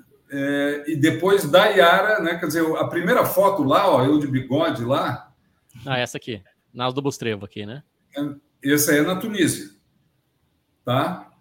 É, quer dizer, essa parte tecnológica me levou para vários lugares do mundo. Foi uma coisa espetacular. O que não era esperado, porque na época esperado o cara da área técnica, lá nos anos 90, tinha que ir para vendas. Eu resolvi não ir. Eu vou ficar aqui, eu não quero, vou ficar, eu não quero. Eu respeito muito vendedores. Aliás, acho vendedores é uma profissão magnífica, um bom vendedor, é um cara espetacular. Eu sempre falo isso. Pode ajudar muito a produção, aos clientes. Mas eu queria ficar na área tecnológica, porque minha base de cabeça é tecnológica. Faz parte do negócio, né, Nelson? Tudo e faz parte do negócio. De eu ir para Tunísia, para Marrocos, é, e, e para a França, daí pela Timac. E, e aí fui para a França, fui para Marrocos muitas vezes, inclusive na minha tese de doutorado foi produto Marrocos, minha tese mestrado foi produto Marrocos também. E acabei tendo essa experiência Acabei aí, tem mais uma foto aí, né? Esse desenvolvimento de produto. É, isso é no Marrocos. É essa aqui. As fotos aí são no Marrocos. Eu levei alguns grupos, tá? Aí tem alguns grupos para o Marrocos, eu tinha muita interação com os marroquinos, e levei alguns grupos é, é, de. Quando o, aí a empresa fazia promoções, quem comprasse acima de não sei quantas mil toneladas ia para o Marrocos. Então, tem pessoal da Coamo, Cocamar, cooperativas, grandes produtores. Eu levei três grupos em diferentes épocas. Marrocos, aqui a foto de baixo é numa, numa mina, né? Essa aí deve ser a Curíbica, a de cima também. Né? E eu coordenava essas pessoas. Né? A maioria não falava inglês e eu tinha muito contato com os marroquinos. Quem é você? Você é esse aqui, Nelson? Eu, eu com esse meu. É, deve ser. Sou eu aí. Né, esse é o bigode, Paulo Ivan. Esse aqui. Paulo Ivan. Paulo Ivan foi porque era aí da era. O que, que acontecia? Acontecia que os clientes e os caras que conseguiram vender grandes quantidades. Paulo Ivan é um irmão meu, tá? Até hoje eu não dou muito com ele. É botafoguense, então vocês imaginam que eu já falei com ele esse ano. Então, é, aqui é, tinha algumas pessoas da Trevo, da época, e o pessoal é, dessas grandes empresas, né, ou grandes cooperativas. Então foi Marrocos. Depois é, acabou que eu acabei indo para a Malásia também. Tem uma foto aqui da Malásia. Uma foto aí, esse desenvolvimento do, da UI, a OCP, que é uma maiores empresas, o maior do mundo, né? Maior... Essa aqui é na, na Malásia, Malásia, Nelson? Isso é na Malásia, né? Isso é na Malásia. É, aí é, é, na Malásia que houve um congresso de fosfato natural que o Xin, lá do FDC, é, promoveu, e o pessoal da OCP, e o, eu já conheci o Xin também, pô, vem apresentar o desenvolvimento, né, que era um fosfato novo natural no mundo, mostrar os trabalhos feitos pela Embrapa, pelas universidades tudo mais. Eu fui lá fazer uma apresentação e foi publicado um artigo sobre isso, em que o João Maçãs, Joãozinho, é um dos. Sou eu e ele que escrevemos, tá? Legal. É, então, eu acabei viajando muito. Tem mais uma foto da Malásia, que é um dia de campo, eu acho. Tem, peraí. Meu... Uma foto muito curiosa. que. Mostra aí, Diego. Essa aqui. Essa aí, um dia de campo, isso aqui era lá no interior da Malásia, onde a gente foi ver, eles fazem, eles têm muita produção de palma, né? Óleo de palma. E aí a gente foi lá também e tal. Né? Então, eu tive assim, uma... e a França eu fui muito por causa da própria Timac, Itália e França, tem aquela foto com a bandeira francesa, né? Que é posterior a isso. Aí eu saí em 2000 e 2003 da Iara, tá? E acabei indo para a Timac. E na Timac foi uma experiência razoável, eu tive eu fazer pesquisas aí e tive uma oportunidade que eu achei interessante uma cooperativa, que era Coplantio, que é uma cooperativa imensa no Rio Grande do Sul. Rio Grande do Sul, Santa Catarina e Paraná. Mas Rio Grande do Sul era, era a segunda cooperativa dessa região, era uma cooperativa que tinha um modelo de negócio completamente diferente e me convidaram para fazer um para ajudar tecnicamente, né, onde trabalhava talvez conheceram o Dirceu Gassin, né, o Dirceu também meu irmão, felizmente morreu, não muito com o Dirceu, que era um cara da área técnica também. Mas o Dirceu em solos, aí pessoal vem para cá e monta, aí era um desafio de montar uma unidade dentro da dentro da da coplantio de fertilizantes, não de não obrigatoriamente de mistura de fabricação, mas e aí o Cleiton Vargas me ajudou muito, o Ribas me ajudou muito, o pessoal da, da Iara, depois o pessoal da Festipar, eu, sou, eu gosto muito do Mário e do Claudino, pessoas queridíssimas, né, é, que é ligado ao grupo Festipar. Eu nessa cooperativa eu estava do lado dos produtores, né? Eu achei que ia ser interessante isso. E nessa Você mandou uma foto aqui, técnico agronômico, aí era apoio técnico agronômico o dia inteiro, o cara me ligando, mandando coisa e tal. É, isso aí é uma convenção da Coplanti. Eu passei cinco, quatro anos, cinco anos, e, e aí, na verdade, a Yara já, me, já tinha me convidado para retornar.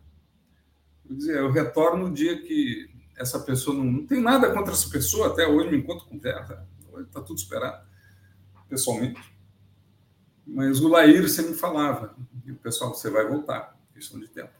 E aí, aos 57 anos, me convidaram para voltar para Yara, né? E aí, eh, esse meu colega já não estava lá, eu achei que eu, sabia quem estava e tal, né? E meus filhos, mano, tu não tem vergonha, 57 anos, cara. Meus filhos são terríveis. Voltar. Pô, tá um velho, meu. Eu já dava aula nessa época também na universidade, na UBRA. Na UBRA, na UBRA eu fui funcionário dessa universidade, dava aula no INSEA, que é um estudo para graduação no Passo Fundo, porque eu acabei sendo um profissional misto, né? um cara de empresa, mas com, conhecimento acadêmico, mas que não chega aos pés de um Heitor Cantarella, de um Bernardo Van Reis, não chega aos pés de um Sérgio Volkvas, um Pé Janelo, Egon Morer, do Banor Gnoni, ou mesmo é, hoje algum como Pavinato, mas era uma mistura interessante, né? Eu acabei sendo um profissional, uma, sei lá, uma meleca, desculpa a palavra, é uma mistureba aí. e eu Já tenho uma pergunta, ô Nelson, eu queria até perguntar, você falou né, dessa questão né, do, do, do demorou um tempo, alguns anos, para você voltar a fazer mestrado, né? Sim. E, e, e, e às vezes me pergunto, eu fiz o meu mestrado logo em seguida, né? Ali é, me formei em 2011, 2012, fiz logo em seguida. E hoje, eu, se eu fosse escolher, né? A gente não consegue voltar, talvez eu teria feito de outra forma, né? É difícil falar no passado com o conhecimento que a gente tem hoje, né? Mas assim, se, é, é como que foi para você, né? Você sentiu ou, ou se fosse para dar alguma comentar esse, esse aspecto, né? De, de, de, escolha, como que você, você vê é, parte positiva e partes negativas. Sempre é uma, é uma balança também. A escolha é uma balança. É uma balança. Eu, eu diria você... assim. Né, Wellington, eu diria o seguinte, tá? Eu possivelmente hoje seria um cara ligado a química e microbiologia do solo. Tá? Se eu tivesse, se o Caio Vidor, o querido professor Caio, tivesse ficado não em cima da hora do mestrado, teria ido embora para o Panamá. Então, naquela época, o Ivanor Agnoni até me chamou, pô, Nelson, não pode sair, vem que trabalhar comigo. Eu disse, ah, cara, o Ivanor mas era outra, não era bem a área que eu trabalhava, que eu queria trabalhar com a zona. E aí, eu, te, eu, eu, eu tenho muita dúvida, tá? Eu acho que você ganha do lado profissional de ter tido experiência. Eu já tinha. Agora, você perde muito porque tu acaba tendo um lado familiar, entendeu? É, isso é muito complicado. Né? Tem crianças pequenas em casas. Eu me lembro que eu defini com a minha esposa: domingo de manhã deixa eles comigo.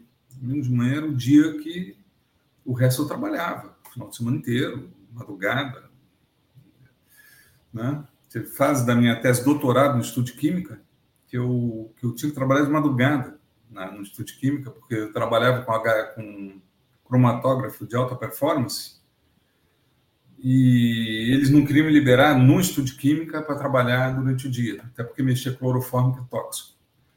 Então, eu trabalhava de madrugada no campus da URGS, lá, num lugar, para mim ir de um prédio a outro, tinha que chamar um policial armado, porque ali é uma zona muito, uma região muito pesada, e lá dentro era muito perigoso.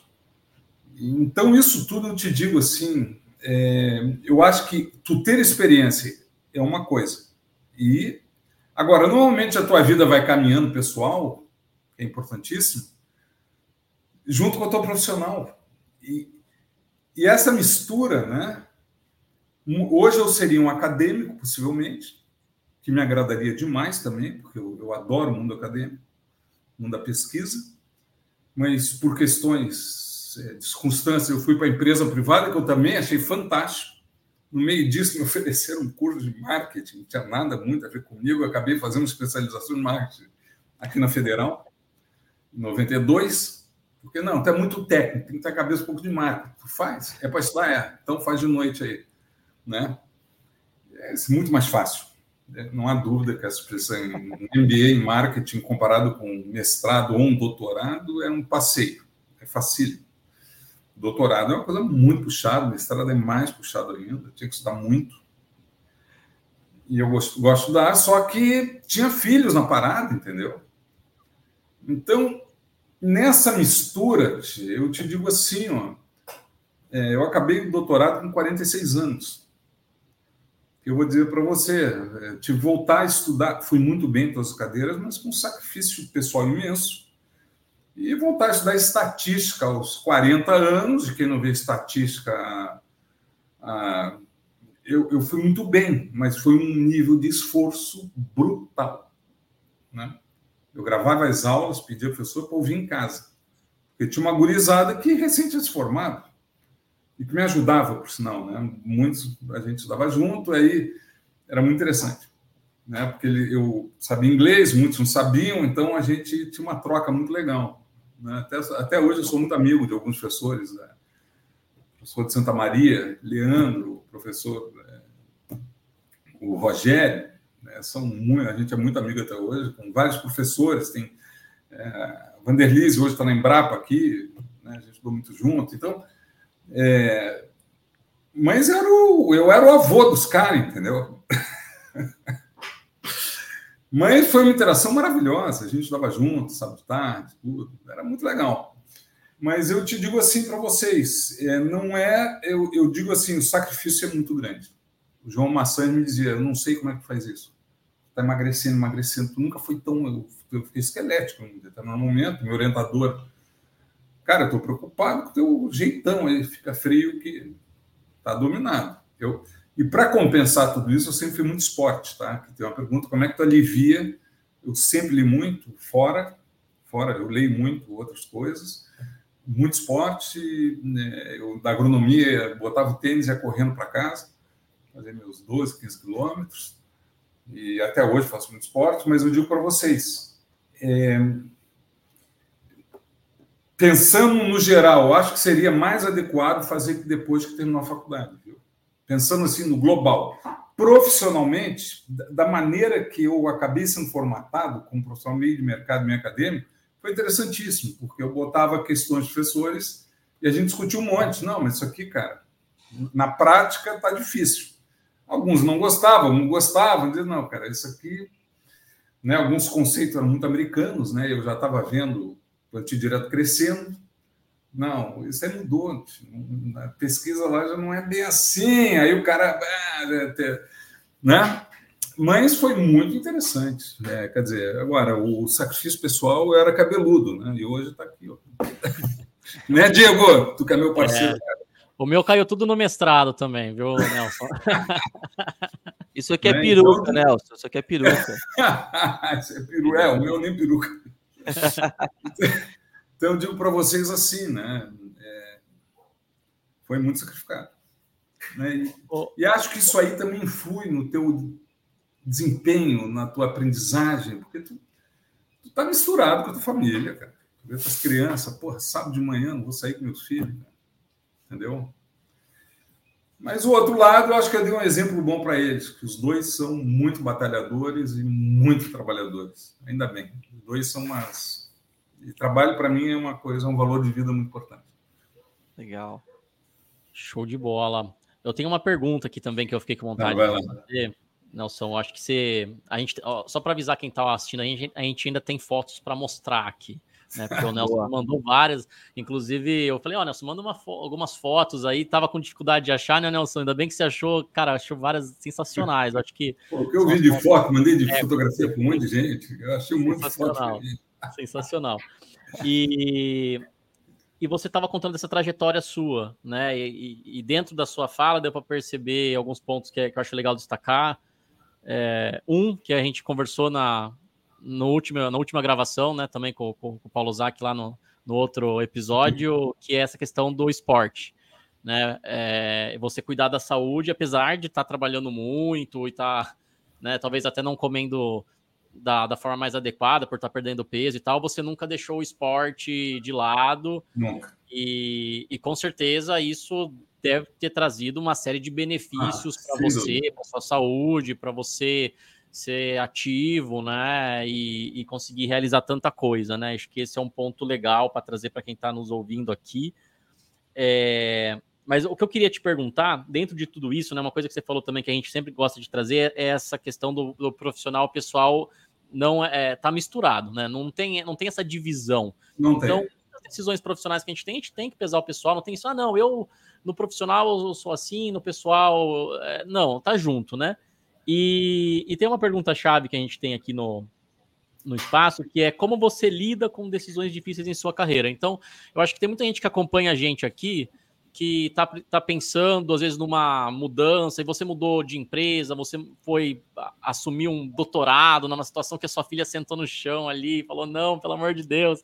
Então, como que você, a sua jornada ali na tomada de decisão, o que, que você fez para para que a turma que está acompanhando aí possa entender e de repente pegar alguma ideia sua aí para tomar alguma decisão também. Eu acho assim, eu voltando para trás, né, eu não sairia da eu não queria sair da Iara, só ficou insustentável. Chegou um momento que ficou insustentável. E eu e a minha esposa, a gente conversava, não está sustentável. E aí eu propus, inclusive o presidente me chamava, um cônsul, era um americano, pô, como é que. Cara, eu estou em terapia, meu. Eu não estou dormindo, já estava dormindo, né? Eu expliquei para ele, né? Estou tomando remédio para dormir e tal, porque para os meus valores éticos, eu não consigo mais conviver com essa situação. Porque aconteciam coisas que, para os meus valores éticos, né? Eram coisas assustadoras e eu não eu vou vender pipoca na rua, mas isso aqui eu não. E eu sou um cara de uma personalidade forte. Pisou muito no meu pé uma, duas vezes, mas na terceira, peraí, né? Pode parar. E a coisa foi num, num modelo né, que foi muito complicado. E, mas eu não queria sair. Mas não teve. Chegou uma hora que eu vou sair, vou romper e vou sair. Bom, aí na minha saída, foi, se despediram, o pessoal chorou, fez, ó, fizeram uma despedida para mim e tal. Saí. E a minha experiência da saída, hoje eu digo assim: se você não está bem no lugar, saia. Sai, foi ótimo. As minhas outras, tu tem que ser um bom profissional. Vou combinar também que tu tem que já ter um nome no mercado, não é ficar pulando de uma empresa para outra por causa de uma outra crise. Não é isso que eu estou falando. Crise nas empresas tem, crise na família, no casamento, mas eu digo assim, é, em 16 anos, até a minha saída, né, eu digo que teve problema, mas não, tudo superável, tudo moderadamente conversado, resolvido, problema ali, problema, isso é da vida.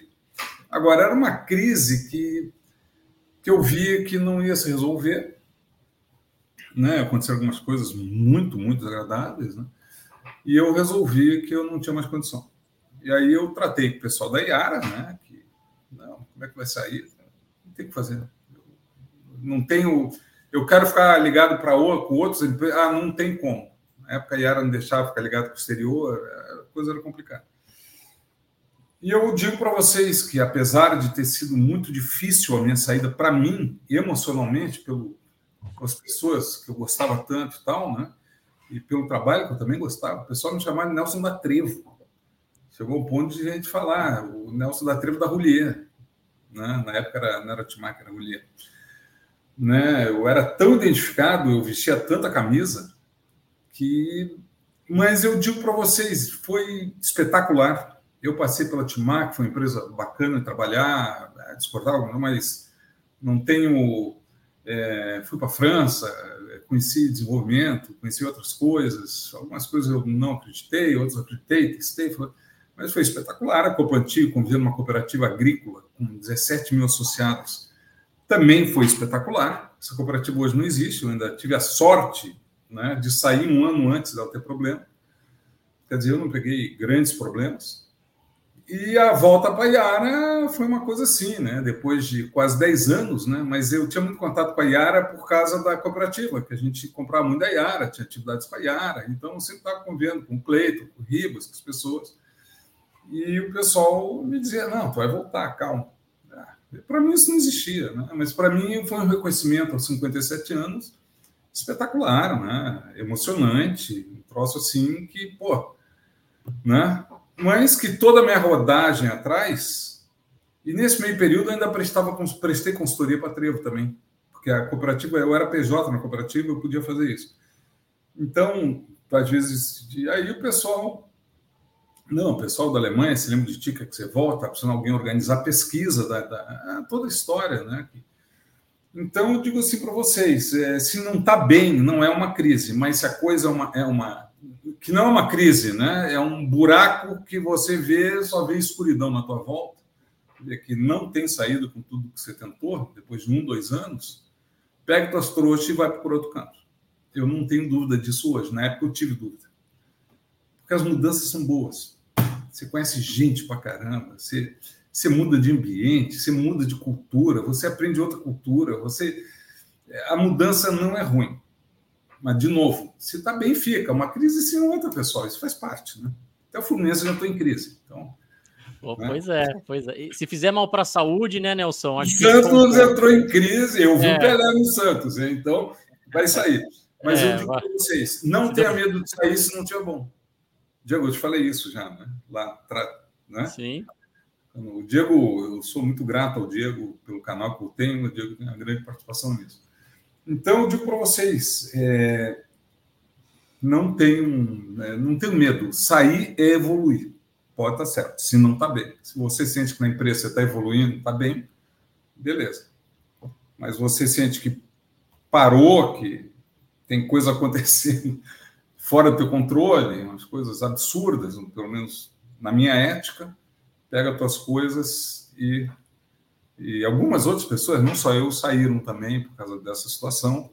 Quem pôde caiu fora. E muitos, até hoje, eu sou amigo de pessoas que. E aí? Não, foi ótimo. Então, mesmo com 16 anos, valeu. E a volta foi maravilhosa. Né? Aí voltei, né? Assisti muito bem. Acho que te respondi, né, Diego? Sensacional, com certeza, Nelson. É, a, a, a, mim e a todos que estão acompanhando, né? Eu tenho esse privilégio de ter o contato direto com você, então, como você falou Sim. aí, várias vezes você foi meu mentor profissional e. E você é meu mentor profissional também. No canal. sempre tenho o prazer de te procurar aí, porque sempre dá ótimas orientações que, que me ajudaram muito na carreira também e continuam ajudando. Eu queria aproveitar, né, da gente eu, eu, eu, ouvindo o Nelson, né, e vocês conversando aqui sobre a questão de da tomar decisões difíceis, né, é, é já fala, não, não é fácil, né? Não, não é fácil. e, e, e vocês a palavra mentor para mim tem um significado muito muito importante, né? Porque é, como que, que, que, que é, é, isso para você, Nelson? Você teve mentores, né? É, é como que, para quem nos ouve, né, ou está nos assistindo, é, eu, eu já ouvi muito dizer, né, que olha, é, o quão importante é ter pessoas, né, ter mentores ali, né, que nos entende, né, que ali tá, que, é, né, eu posso estar até falando uma besteira, mas que, que, que, que é, é, um líder ali quase, né, que tem um papel fundamental de, de desenvolver uma outra pessoa, mas não pode também é, é faça isso ou faça aquilo, é uma mistura um pouco um pouco diferente. Eu queria entender, né, dentro da temática de tomar decisões difíceis, né, se é, você teve ao longo da sua carreira, né, pessoas que você considera como mentores e como que foi essa relação, né? E se você tem uma dica também, né, para gente, né, para gente, porque não é fácil, né? A gente, quando a gente escolhe pessoas, né, para nos apoiar ali, e isso a gente acaba que quase que sendo uma, é uma relação, né, de duas pessoas ali, e a responsabilidade aumenta, aumenta muito, né? Wellington, sem dúvida, eu tive vários mentores, né? Eu diria assim que na faculdade, a... sem dúvida, o Caio Vidor foi o mais importante da microbiologia, o professor Caio Vidor, depois também o professor Sérgio Volkvas, é, e acredito que é, o professor Moura é meu orientador, então eu tive alguns mentores muito importantes, e o professor Ibanor Gnoni também. Bem, isso ainda a nível de faculdade. A nível profissional, eu diria assim, dentro das empresas, eu tive uma pessoa fundamental na, na Trevo, né, que se chama, que até hoje a gente tem contato, Pedro Curso, que é uma figura muito diferente, né? É muito diferente. É um cara que tem uma visão muito diferente de relação com o profissional, com o mundo, com para mim um líder fantástico.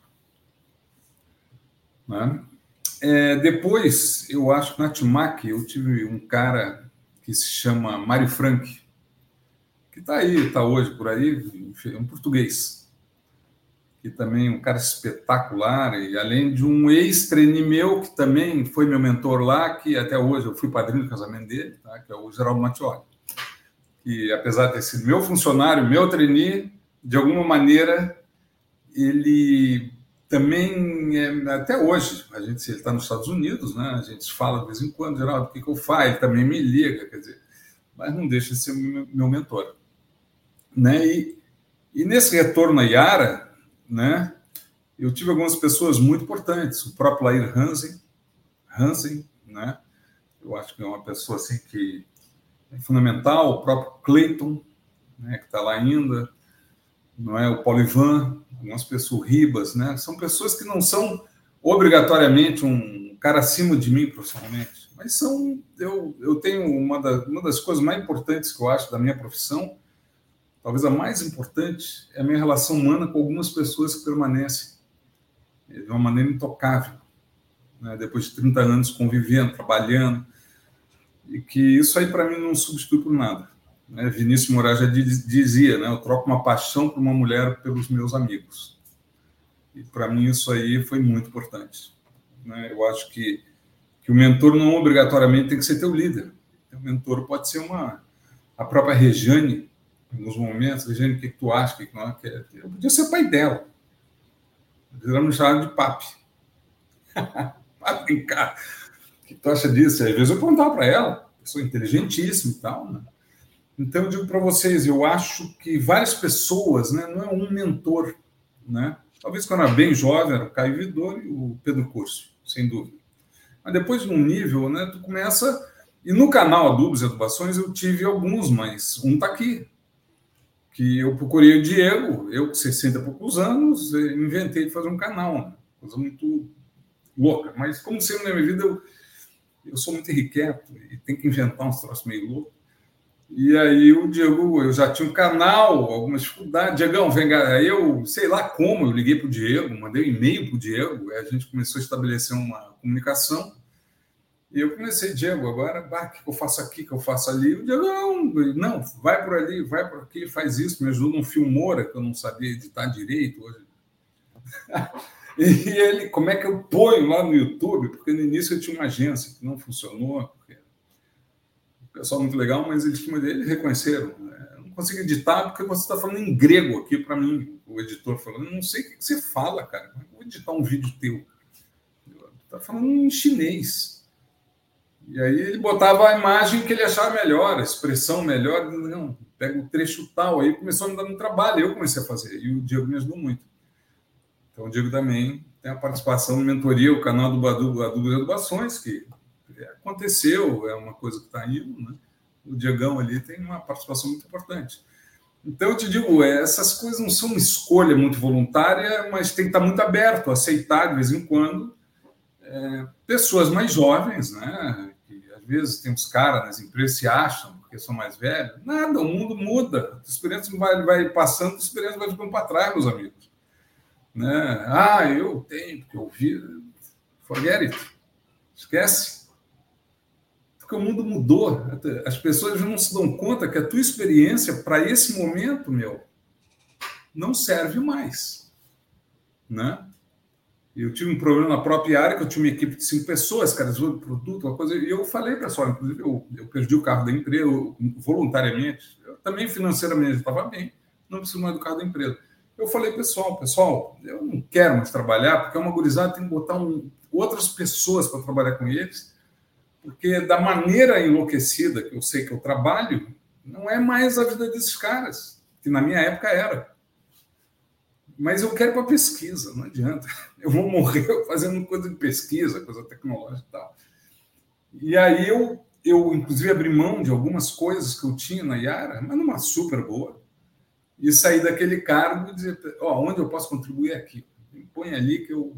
Eu acho que eu contribuí, organizei tudo, deixei um time, ajudei a contratar as pessoas, eu sou muito amigo delas, né, que espero que estejam para frente.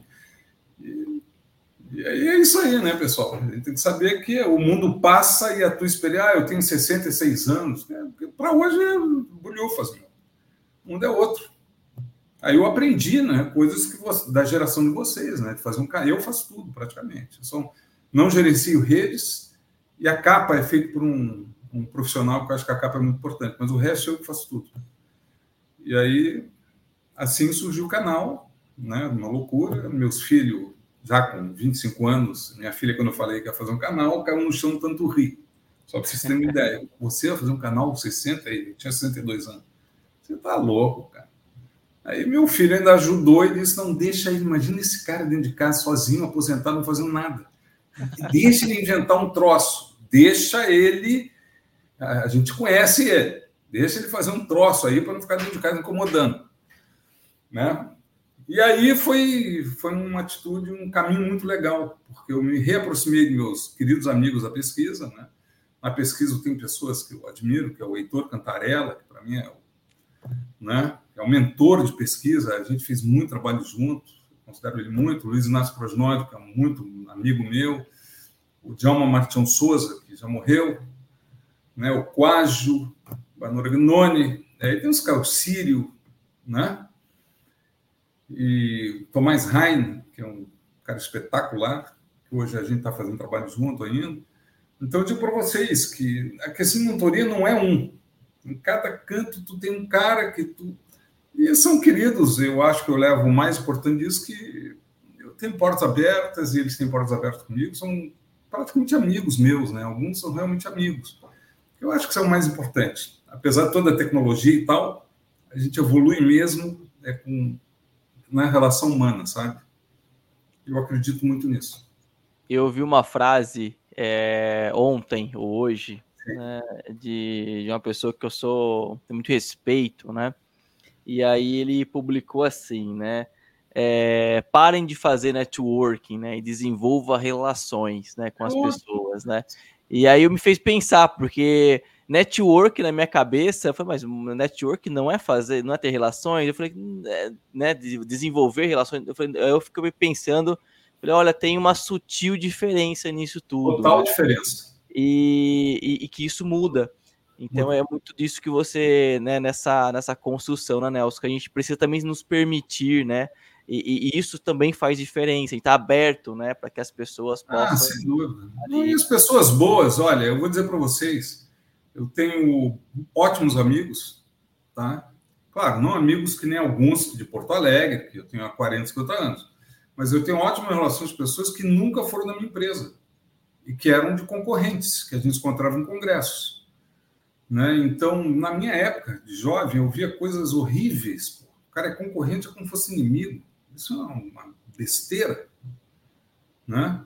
E até hoje, eu, eu, a gente ia lá, ah, vamos tomar um vinho, vamos tomar uma cerveja, entendeu? E tu fazer relações, e isso ajudou muito, né?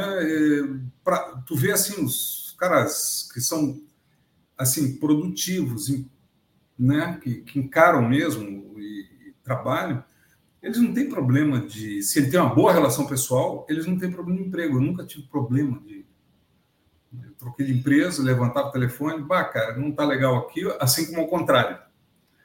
Né? Não está legal aqui, não sei o que, que tu acha, noção, bah, vou ver aqui se eu consigo, acho que tu é um cara que te encaixa bem aqui.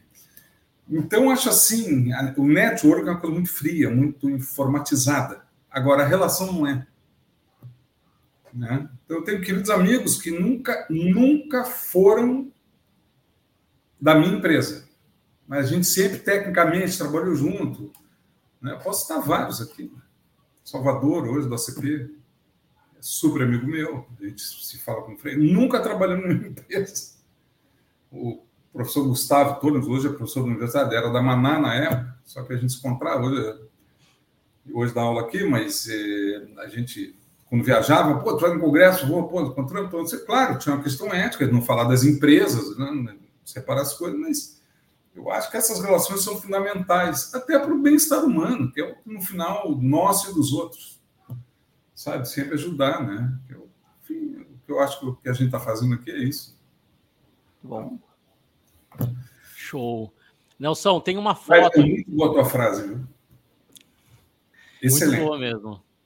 Essa frase é do José Salib Neto, né? Ele é um grande escritor né? Ele, aliás, né? Espero muito que ele aceite o convite da gente para vir aqui no canal, né? Para vir esse quadro. ele ele junto com o Sandro, né, ele tem escrito muito sobre negócios, né? Então ele trabalha muito com essas percepções e, e, e eu gosto muito, né? Então até tem um livro muito chama Gestão do Amanhã, né, que ele traz essa questão de negócios, né, essa questão também de também essa, é, é, é o, o, o, o, foco ali muito, né, mas é a vida das pessoas, né, como a gente já falou, nada é tão conexo assim, tá todo, todo mundo tá nessa, né, eu não sou Wellington diferente, não, somos ali, né, claro que tem momentos que você brinca mais, tem, tem, tem, tem time das coisas, né, mas é dele a frase, então eu, eu, eu li isso ontem ou hoje, isso ficou, ficou na minha cabeça. Eu, eu, eu, gosto muito de frases, sabe, Nelson? Eu acho que quando você consegue sintetizar hum. isso. É, é espetacular.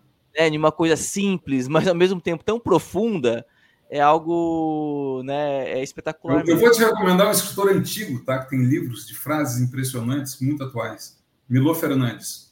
Milo Fernandes. Você pode procurar os livros desse cara. Né? Hã? Só o Milo Fernandes, né? Não, o Milo Fernandes era um frasista, viveu de fazer frase. Ele é grande, dele. dele. Ele tem uma frase que um dia desses falei para um amigo meu, da, que o cara tá, ah, não aguento mais, ele tem uma frase incrível, né? Que se mata trabalhando, merece morrer. Tem frases desse tipo assim. Então, tu tem que ter um balanço na tua vida. Exato. Né? Tem que fazer esporte, na minha opinião, fazer esporte, tentar se alimentar bem, tentar pô, ter uma vida familiar boa, fundamental, teus filhos, tua esposa. Né? Não te engana, que só o profissional não resolve para o bem-estar de uma pessoa. Não te engana. Eu falei isso para um amigo meu anteontem. Tá, hoje ele é presidente de uma empresa, tá, reclamou um monte, estou ah, quase morrendo de cara, alguma coisa errada. Eu falei isso para ele, quase que eu pode Olha a frase do Milo Fernandes. Ó. Cada frase, procura Milor, é o cara da, dos anos 80, ele já morreu. É, é tipo Vinícius Moraes, daquela época, mas tem frases impressionantes. Ele tem livros só de frases. Tu lê cada frase que.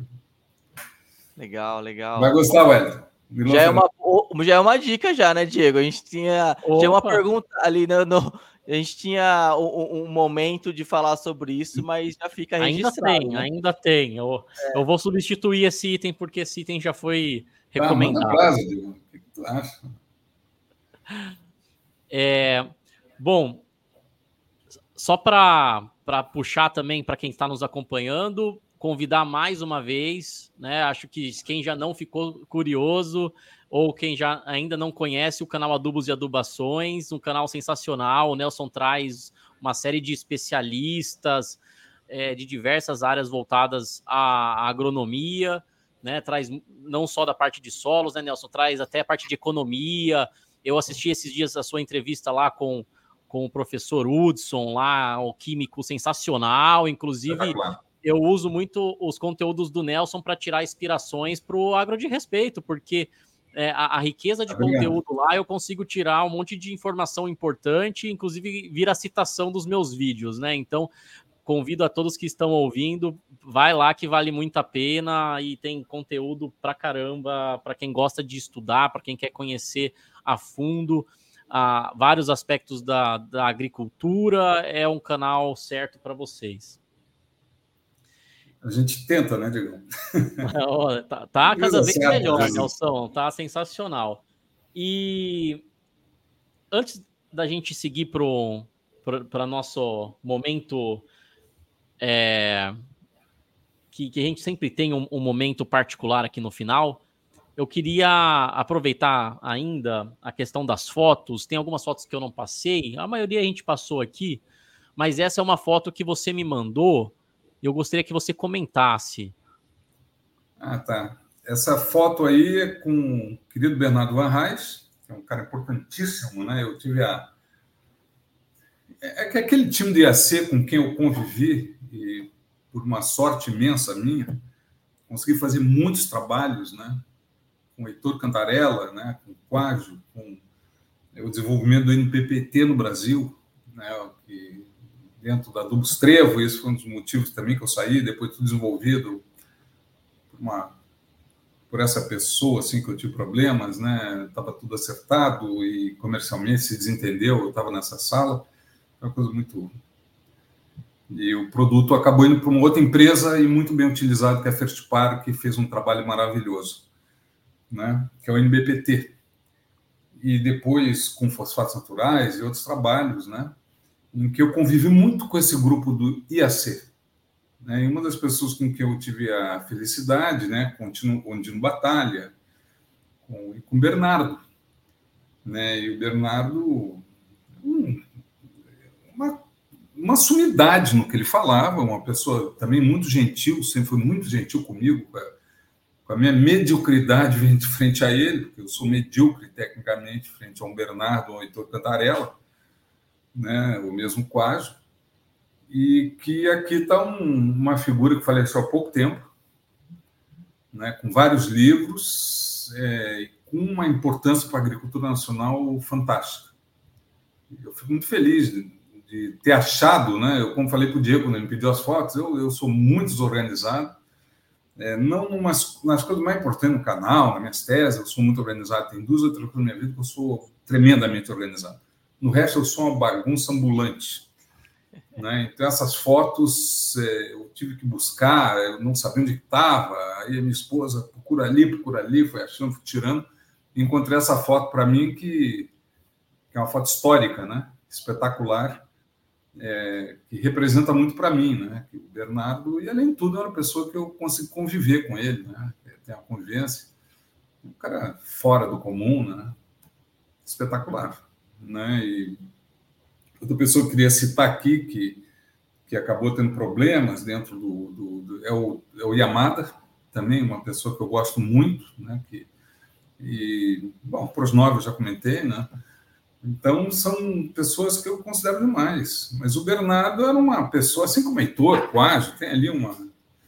Né, assim Agnoni, Caio Vidor, Gomora, pessoas que eu só aprendi, né? Espero ter colaborado alguma coisa com eles em algum momento, mas que de alguma maneira, é, Tomás Rain, Djalma Martins Souza, né?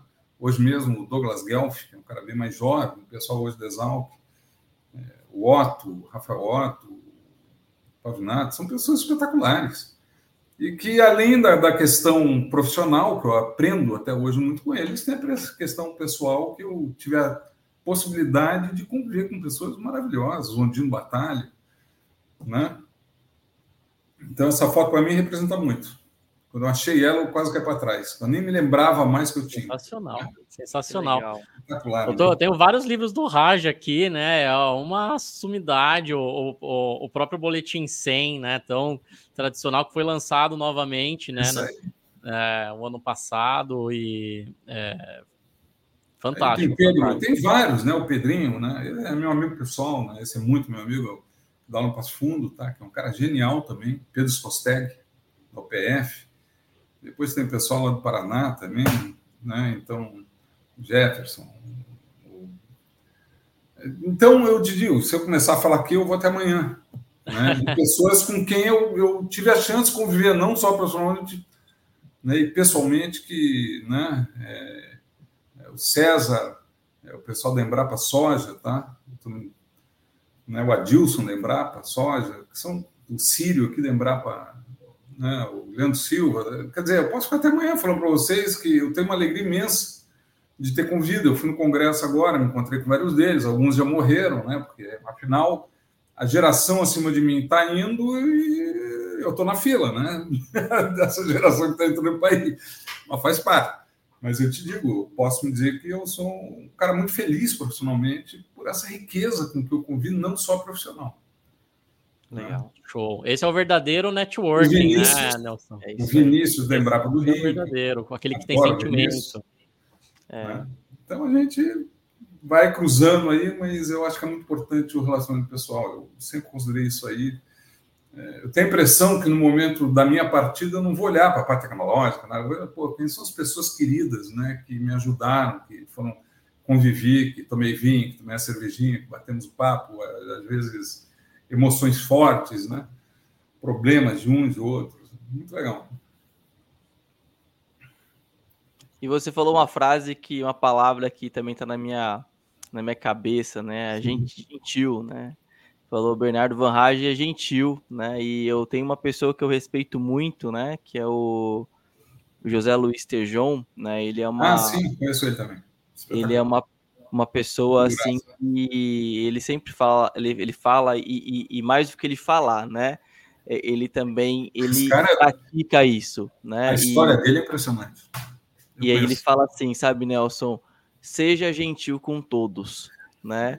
E, e, e isso eu levo para minha vida, né? Eu tive um contato com ele já já o primeiro contato lá em 2012, né? É eu acabei de me formar, um pouquinho antes de me formar ali, você começa, você tem essa é um pouco dessa sensação, né, gostosa ali de falar, poxa, mas ele tá tão pra, parece, né, lá em cima do que tá acabando de se formar, quem sou eu, né? E ele vai lá, aperta a mão, tira a foto, ensina, é né? Inspira. Isso aí. Isso é muito é isso legal. Aí. Inspira, a palavra é essa. É. Muito bom. Agora.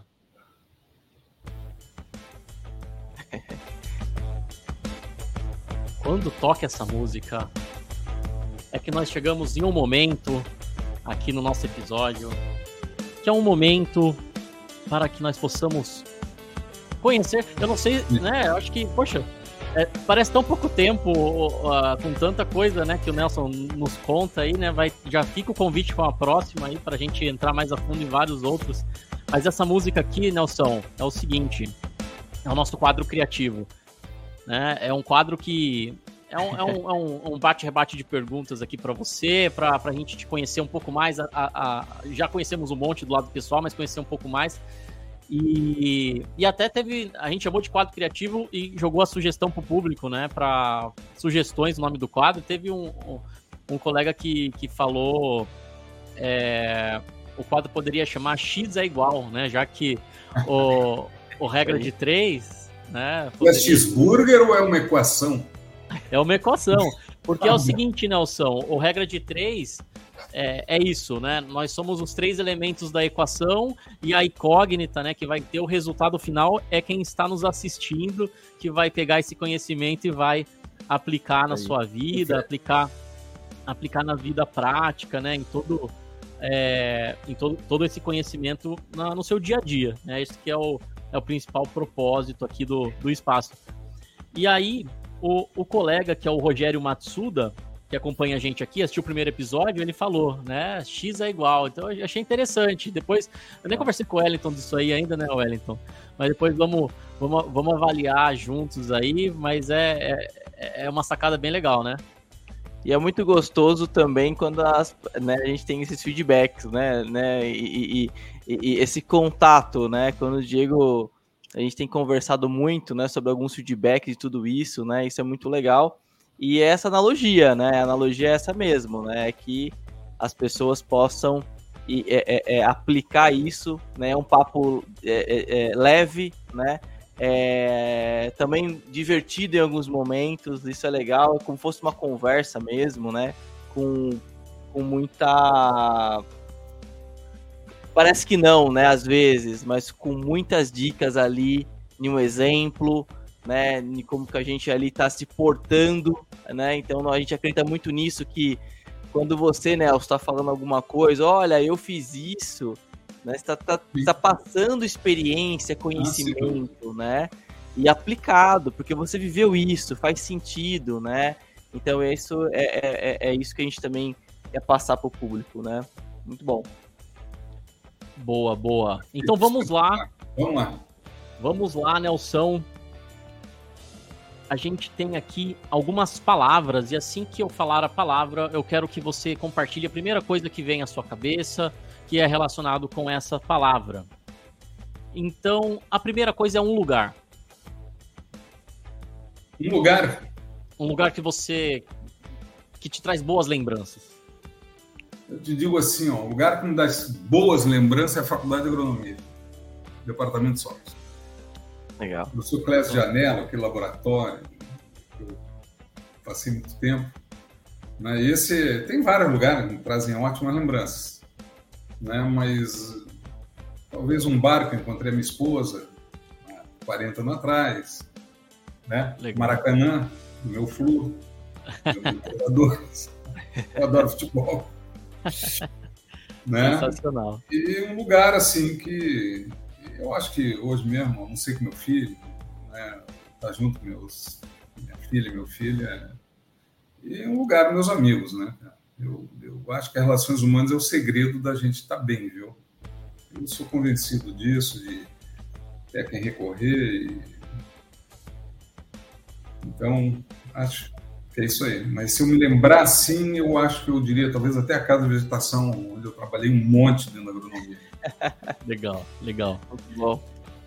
Um prato de comida. Isso aí é complicado, porque eu já fui muito, muito gordo e o esporte fez eu perder um pouco. É mesmo, Nelson? Ah, eu vi, eu, eu vim numa família de obesos, né? De refugiados de guerra. Minha avó queria ver a gente imenso. Criou uma geração de obesos. Eu tenho primos, família do Rio de Janeiro, que são muito gordos. Né? Eu consegui me controlar mais ou menos, né? Mas eu te diria assim, para mim, um prato, uma comida canteira gaúcha, eu acho espetacular aí para o interior, em Alegrete, para o Exalto, como é que eles.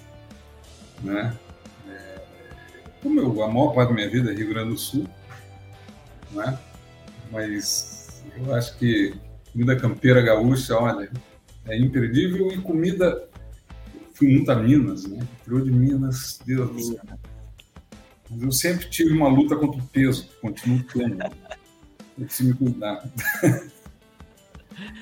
É, e agora, próximo da hora da janta aqui, falar de comida. A minha comida agora vai ser um peixinho, um omeletezinho. Não é isso, se tu me perguntar o que eu quero me atirar de cabeça, é um carreteiro gaúcho. vou fazer um churrascão, um de ovelha. Muito bom. Nelson, um é. programa de fim de semana. Para mim? É. Andar de bicicleta hoje bicicleteiro, né? Não sou ciclista, mas ando muito, né? Legal. É, bicicleta, leitura e cinema. E Fluminense. não, não, poderia faltar, tava esperando essa. E, e fazer tá com a minha família, ver meus filhos, é. né?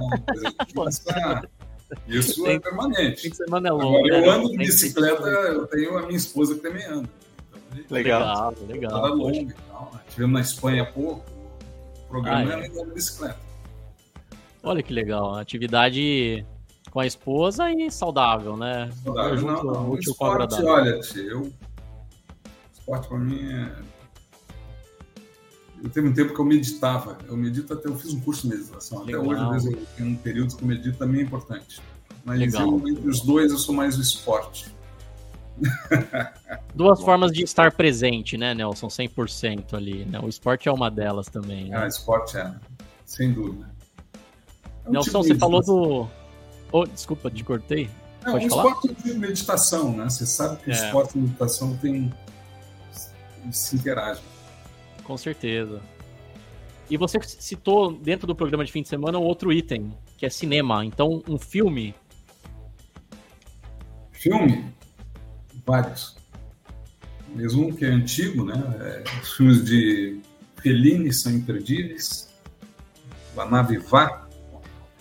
São filmes mais antigos, tá? Eu gosto de filmes, né? Pasqualino Sete Belezas é um filme impressionante, que nunca mais esqueço. Apocalipse Sinal, né? É, são filmes, eu, eu, eu não sou muito né, do, dessas séries atuais, embora eu assista algumas, principalmente ligada a futebol. Acabei de assistir uma do Eurico Miranda. Legal. Eu adoro. O Castor de Andrade, do Bangu, né? Mas eu digo assim, se eu pensar em ver um filme, tem filmes, é, filme coreano, que eu, tenho até, esse não é tão antigo não, 2020, alguma coisa. É, Procurando a Casa, é um cara que anda de motocicleta, espetacular. Esse filme marcou muito. Educator, mas o, esse é um cara que anda de motocicleta não tem onde morar. Então ele invade as casas que ele está vazia, tá? ele é teleentrega que ele faz. E nessas casas ele, quando as pessoas chegam, tá tudo limpinho, lavado, ele deixa a casa um brinco. Né? Então tem uma mensagem muito interessante, né, porra? Ele não entra para roubar, não é isso. Ele entra e melhora. Né? Ele deixa a coisa melhor do que quando ele entrou. Eu acho essa mensagem desse filme espetacular, né? O filme de Chaplin, eu acho fantástico. Né? Então, eu digo assim para vocês, né? O filme de Hétero Escola, filme de cinema italiano, né? É... E lê, né? Eu leio também bastante. Então várias dicas de filme com o Nelson Horowitz. Dá até para criar um quadro do, do Museu Adubações só de dicas de filme, Nelson. Não, eu, eu sou muito chegado de cinema. E cinema mesmo, eu sou dos poucos que ainda vou no. Eu gosto da tela grande, né? Coisa de velho. Que vai é, cada vez menos, né? As pessoas estão indo. Eu gosto também, gosto muito. Pessoas, né? então... O último, último ponto aqui, Nelson. Um elemento agro. Um elemento agro. É. São vários, né? Mas eu diria assim, ó, eu posso dizer um vezes três, quatro. Não, um elemento agro, eu acho que hoje que é importante é uma preocupação de produzir bem, mas com consciência ecológica, que eu diria assim que eu sinto, né, eu que convivo com a cultura orgânica, a cultura não orgânica, que há uma convergência de uma preocupação hoje de produzir bem com uma sustentabilidade social, uma sustentabilidade ambiental, né? Que eu peguei época, eu, sou da época que eu fiz coisas bárbaras, inclusive né, dentro de fazendas. E hoje que a gente não vê mais, né? Então essa preocupação né, de pegada de carbono, fazer uma agricultura que aumente a, a matéria orgânica do solo, né? Então, acho que há uma convergência hoje interessante entre essa agricultura, né, que chamada, alguns chamam de química ou agroquímica, não sou muito de transgênica, essa onda que eu também não. Eu acho que isso aí é um estereótipo muito pobre.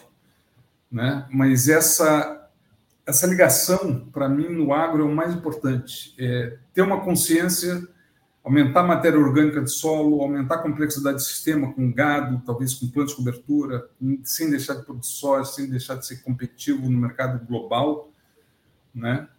Então, acho que, pô, eu fico muito feliz de ver que, que, que hoje eu acho que a gente está chegando num ponto que consegue usar todas as tecnologias e não acabar com o solo, não destruir um plantio direto construtivo, né? construir solo e tudo mais. Então, acho que é, isso, para mim, é o elemento agro hoje. Muito bom. Sensacional. É isso aí, meus amigos. Caramba, que episódio, hein?